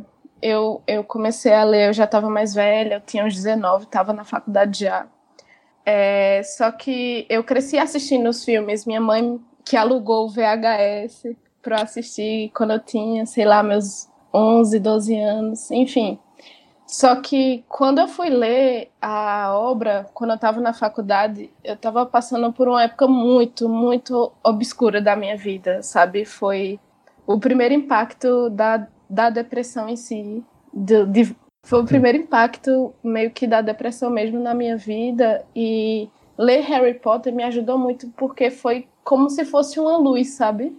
Foi bem assim, esse lance do expecto patrono, ele, ele é muito assim real, sabe? No, no sentido de que da minha relação com o livro, com a escrita dela, do que ela trouxe para mim, é a fra aquela frase que Dumbledore fala, que é possível você encontrar felicidade mesmo nas horas mais sombrias, basta que você se lembre de procurar pela luz tipo, é uma frase que me guia muito, por causa que, enfim, é... O que dizer, né, Lari? o que dizer, né? É, assim, a depressão nunca saiu da minha vida. Ela, ela tá sempre comigo. Infelizmente, ela sempre vai estar, porque, enfim, não vem ao caso agora. Só que essa frase me faz lembrar que, tipo, ela pode estar sempre comigo, mas eu posso ser maior do que ela, eu posso ser a luz, sabe? Ela, ela me faz. é, o, o ensinamento da Rowling para mim foi me ensinar de que eu posso também ser a luz para alguém, sabe? Isso é muito forte, eu acho isso muito bonito. Enfim, eu não sei se teve muita coesão, coerência no que eu tava falando, que eu me emocionei um pouco. O Enfim, importante é que agora você tem o quê? Seu corvo prateado, né? Pra te guiar. agora. com certeza. Pensa na sua lembrança mais feliz. Expecto, patrono. Guilherme, fala você. Harry Potter, o primeiro contato que eu tive foi com o primeiro livro. O primeiro filme, desculpa. Só assistia filmes por DVD e começou a aparecer esse trailer. Eu fiquei muito ansioso para assistir. Eu fui vendo os filmes lançando ano a ano. Eu lembro que eu tava saindo do cinema, eu tinha acabado de assistir o quarto filme. E aí tinha um pôster da livraria do shopping mencionando que o novo livro tinha sido lançado. E eu fui lá para dar uma olhada. Aí eu tinha ganho dinheiro da minha aniversário. Eu comprei esse livro. Na época eu não fiz cal- os cálculos que na verdade eu tinha assistido quatro filmes e aquele era o sexto livro. Tomei o spoiler da morte do Sirius Gente. e mais um monte de coisa. Depois eu convenci meu pai a comprar o quinto livro. Eu li, se não me engano, o sexto livro. Eu nunca tinha lido um livro tão grande. Ele tem, se não me engano, 510 páginas. O máximo que eu tinha lido, acho que era 70 para a Nossa. escola. Fora isso, eu menti muitas vezes dizendo que tinha lido da professora. Para mim foi realmente um marco terminar aquele sexto livro. Depois, eu acho que eu li o quinto livro na metade do tempo. Ao longo do próximo ano, eu consegui a coleção completa. Harry Potter me acompanhou numa época que pode ser muito sombria, que foi a passagem da infância à adolescência. Ter uma fagulha de magia, mesmo que seja um refúgio na fantasia, é algo muito importante. Ah, marcou bastante a minha vida. A Rowling, ela, eu admiro muito o que ela conquistou, de onde ela veio. Eu admito também que ela teve muita sorte. Podia, ela podia ter passado batido algo tão grande, podia ter sido jogado na pilha dos rejeitados. Ela tem as pessoas que ela agradece até hoje por terem dado essa chance para ela. E eu realmente acho que algo que pode ser muito creditado ao Rowling é algo que ela fez para mim, que ela fez para tanta gente, que foi realmente induzir a leitura em crianças que não tinham esse hábito. Uma contribuição muito grande dela para o mundo em si. Ah, realmente pessoas que viram um filme e não tiveram a paciência de esperar pelo próximo filme para saber o que acontecia. Para mim foi isso. Uhum. E isso ah, me influenciou muito. Se hoje eu tenho um armário que não tem mais onde botar livro, é por causa da Rowling. Ai, que maravilhoso. Eu amo muito quando eu ouço isso. Ai, gente, Bia, você, o que, que você tem a dizer sobre a Rowling? Ah, confesso que eu não conhecia nada da vida dela, mas vendo agora eu percebi que é, acho que é a única autora que eu já li quase toda a obra dela. Assim. E é interessante como, como a gente acompanhou a- o amadurecimento dela como escritora também, né? Que você percebe bastante a diferença entre os primeiros livros, livros, os- o, o Pedra Filosofal e a Câmara Secreta, eu acho bem um quê de infan- infanto-juvenil mesmo, um pouco mais infantil, voltado para infantil. Aí o terceiro e o quarto, eu já acho que é uma fase de transição dela, assim, que já estava encaminhando para amadurecimento da carreira dela. Aí o quinto, eu acho que foi o primeiro livro que eu tipo, terminei em dois, dois dias na época. E que eu que é o maior, né? Isso. É o maior e de tava- todos. foi era eu tava bem fascinada na época né pela série que dá pra ver bastante a diferença sabe Uhum. e e também eu tenho que falar que eu- o Harry Potter foi o primeiro livro que eu li em português Ah, é? é porque assim né, eu eu morei no Japão por 10 anos Uhum. e minha alfabetização foi em japonês. Aí eu che- acho que cheguei aqui em 2000, não sabia nada de português, eu só, só entendia é, o que as pessoas falavam, mas não, não, não sabia, né, leitura, escrita nem nada. Eu sempre fui uma pessoa que gostava de ler, muito de livros. É, eu gostava muito de livros, era uma rata de biblioteca, né, desde pequena. Aí foi, acho que por uns três anos eu não, não, não fiquei afastada de leitura por causa da dificuldade mesmo, né? Não tinha leitura em japonês para mim e eu não tinha ainda aperfeiçoado na língua portuguesa. Aí acho que o, prime- o Harry Potter foi o primeiro livro que eu peguei e quando eu li aquelas palavras fazia sentido para mim já, sabe? Ia formando Uhum. um sentido para mim. Ai, Aí gente, foi- eu vou chorar de novo. É, Então foi, foi bem. Marcante, né? É, foi mar- marcante e que me acompanhou também, né? Nessa. Ai, não sei o que. A sua vida, Bia, a sua vida. Sua vida de leitora. Ai, gente. E depois na vida adulta comecei a Cormoran também, né? Que adoro livros de mistérios. Ai, tá aí até hoje, né? Lendo Rowling, né? Uhum. Ai, que ótimo. Eu tô todo arrupiado. Gente, quanto a mim, o que dizer, né? Eu tô há um ano, a cada 15 dias, sentando a minha bunda, falando três horas seguidas, quatro às vezes, da obra dessa mulher. O que é que eu posso mais dizer? Esses, esses 23 episódios são o meu atestado da paixão que eu tenho por essa mulher e a devoção que eu tenho à obra que ela construiu. E assim, é, eu reconheço os problemas que ela tem na obra, eu reconheço as falhas que ela tem, porque ela é apenas humana, como nós somos apenas humanos. Mas o tanto de, o, o, o, o tanto de potencial transformador que essa mulher conseguiu juntar na vida dela e, o modo como ela, sabe, ela ela conseguiu transportar isso e amplificar para o mundo inteiro e, e, e, saber que a obra dela é lida no mundo inteiro e transforma as vidas de leitores ao redor do mundo inteiro e que eu não estou sozinho e que eu estou aqui é, é, numa serra na Paraíba falando com gente do Brasil inteiro, do mundo inteiro também que já veio aqui e tipo todo mundo unido por causa dessa minha paixão que é a obra dessa mulher, gente, eu não consigo nada dizer mais nada do que dizer assim: escutem tudo que eu falo né, é, no Pedra Filosofal e vocês vão saber o que é que essa mulher significa para mim.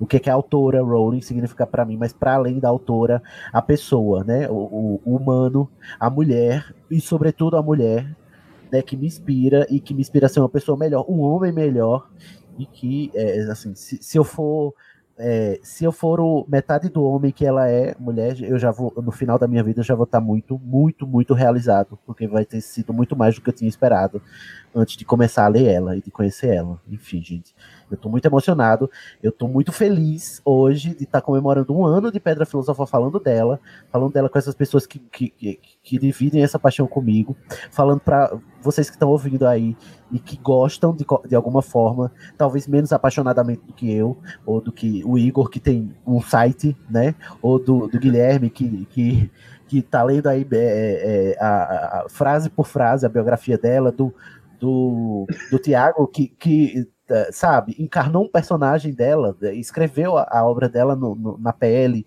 da, da Larissa que, sabe, se inspirou para passar pelo perrengue que ela tem passando, tá passando, ou passa também, e eu também passo também, porque eu me identifico com, com a história da Larissa, e da Bia que, sabe, descobriu um novo idioma, uma nova forma de, de ver o mundo, de enxergar o mundo através de outro idioma, a partir das palavras da Rowling, que nem português fala, né? E tipo assim, olha o tanto de coisa que essa mulher fez, é, só escrevendo uns livros bestas, infantis, escapistas, né? Então, se você conseguir fazer essa metade com um livro muito evoluído, né? Almeja isso para você, então, e ao invés de, né? Ao invés de, de jogar para é, de descartar e dizer que não serve, né? Fa- Faz, como é? Faz melhor, faz um. E é isso, gente. É verdade. Sidney, Hum. Posso só dar mais uma fechada no atestado de mulherão da porra que ela é? Por favor, nunca é demais.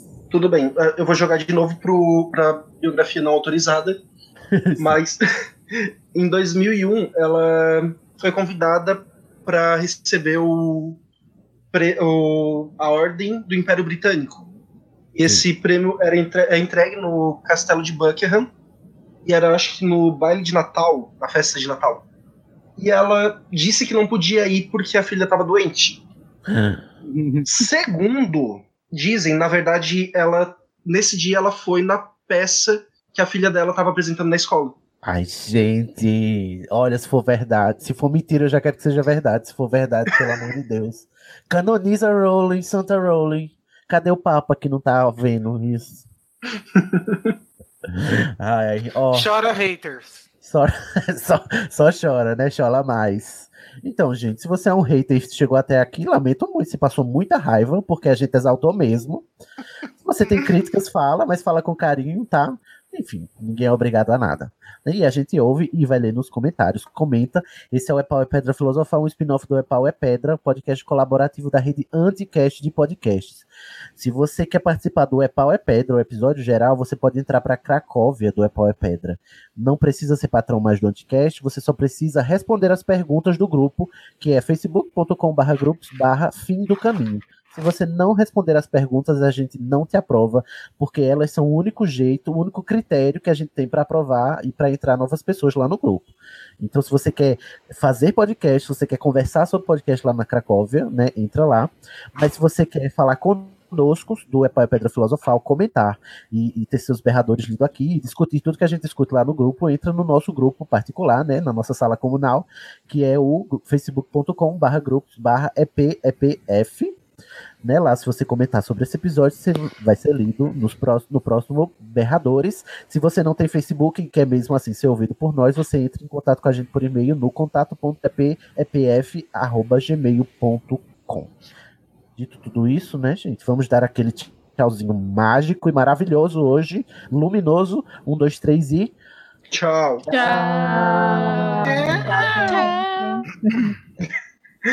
Gente, é agora que começa a tocar uma deusa, uma louca, uma feiticeira ou não? Ela é demais.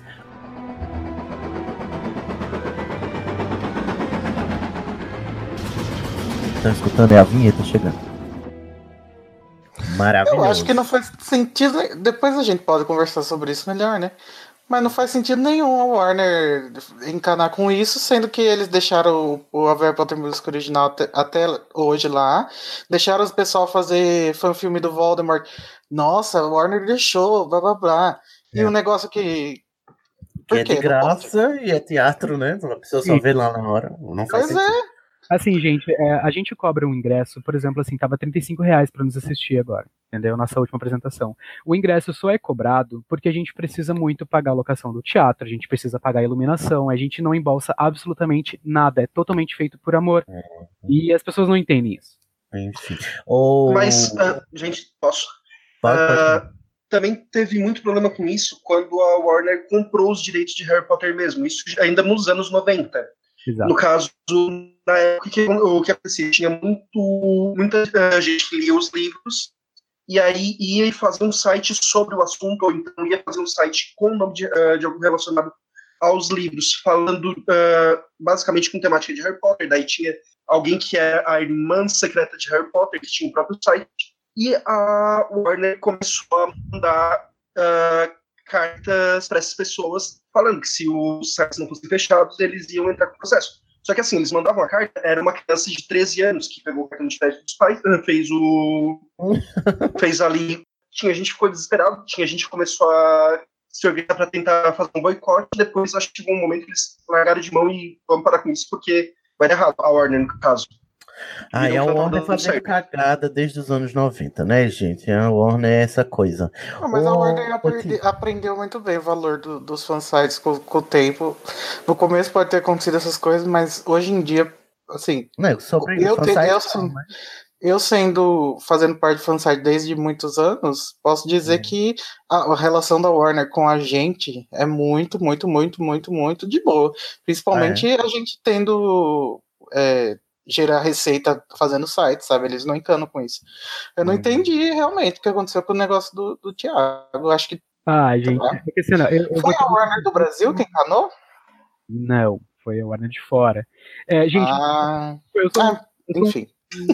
Eu sou um ator, entendeu? Eu, eu, eu aceitei, aceitei, aceitei não, eu fiz o teste pro papel, eu fiz a minha parte, só que questão de produção e tudo mais, que é- tem o nosso, nosso Big Boss lá, o Marcelo, ele, ele correu atrás de tudo, infelizmente ele, ele fez tudo que pôde, mas assim, é, é, é muito maior que a gente, mas, mas aguardem que vai estar no YouTube, a gente fez com muito carinho e vai estar lá, e, e aguardem, o nosso Malfoy é maravilhoso. Nossa, Ai, já quero.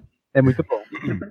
Se a gente for acabar discutindo sobre a Warner e tudo mais, e Eu acho que dá um episódio do Pedra Filosofal que você vai voltar aqui pra conversar aí. Inclusive, ter que falar da- do funk do Harry Potter, porque que ele A ainda gente tá aguarda. aí. o funk, o funk do Harry Potter, a gente, a gente tem uma, uma parte no, no musical que é antes da, do baile de inverno, tem uns 30 segundos de funk de Harry Potter que é só pra fazer uma, brincadeira. Não julguem, mas porque quando vocês forem assistir vai ser bem engraçado. Ah, eu acho maravilhoso. Inclusive, devia estar em animais. Falei, Não, tô brincando. Verdade. Diretamente de Hogwarts. Alice corta tudo, Alice é uma editora maravilhosa. Manda um beijo pra Alice. Mua. Não, a Alice sabe. A Alice é muito inteligente. Da Corvinal. Né, Alice? Não sei.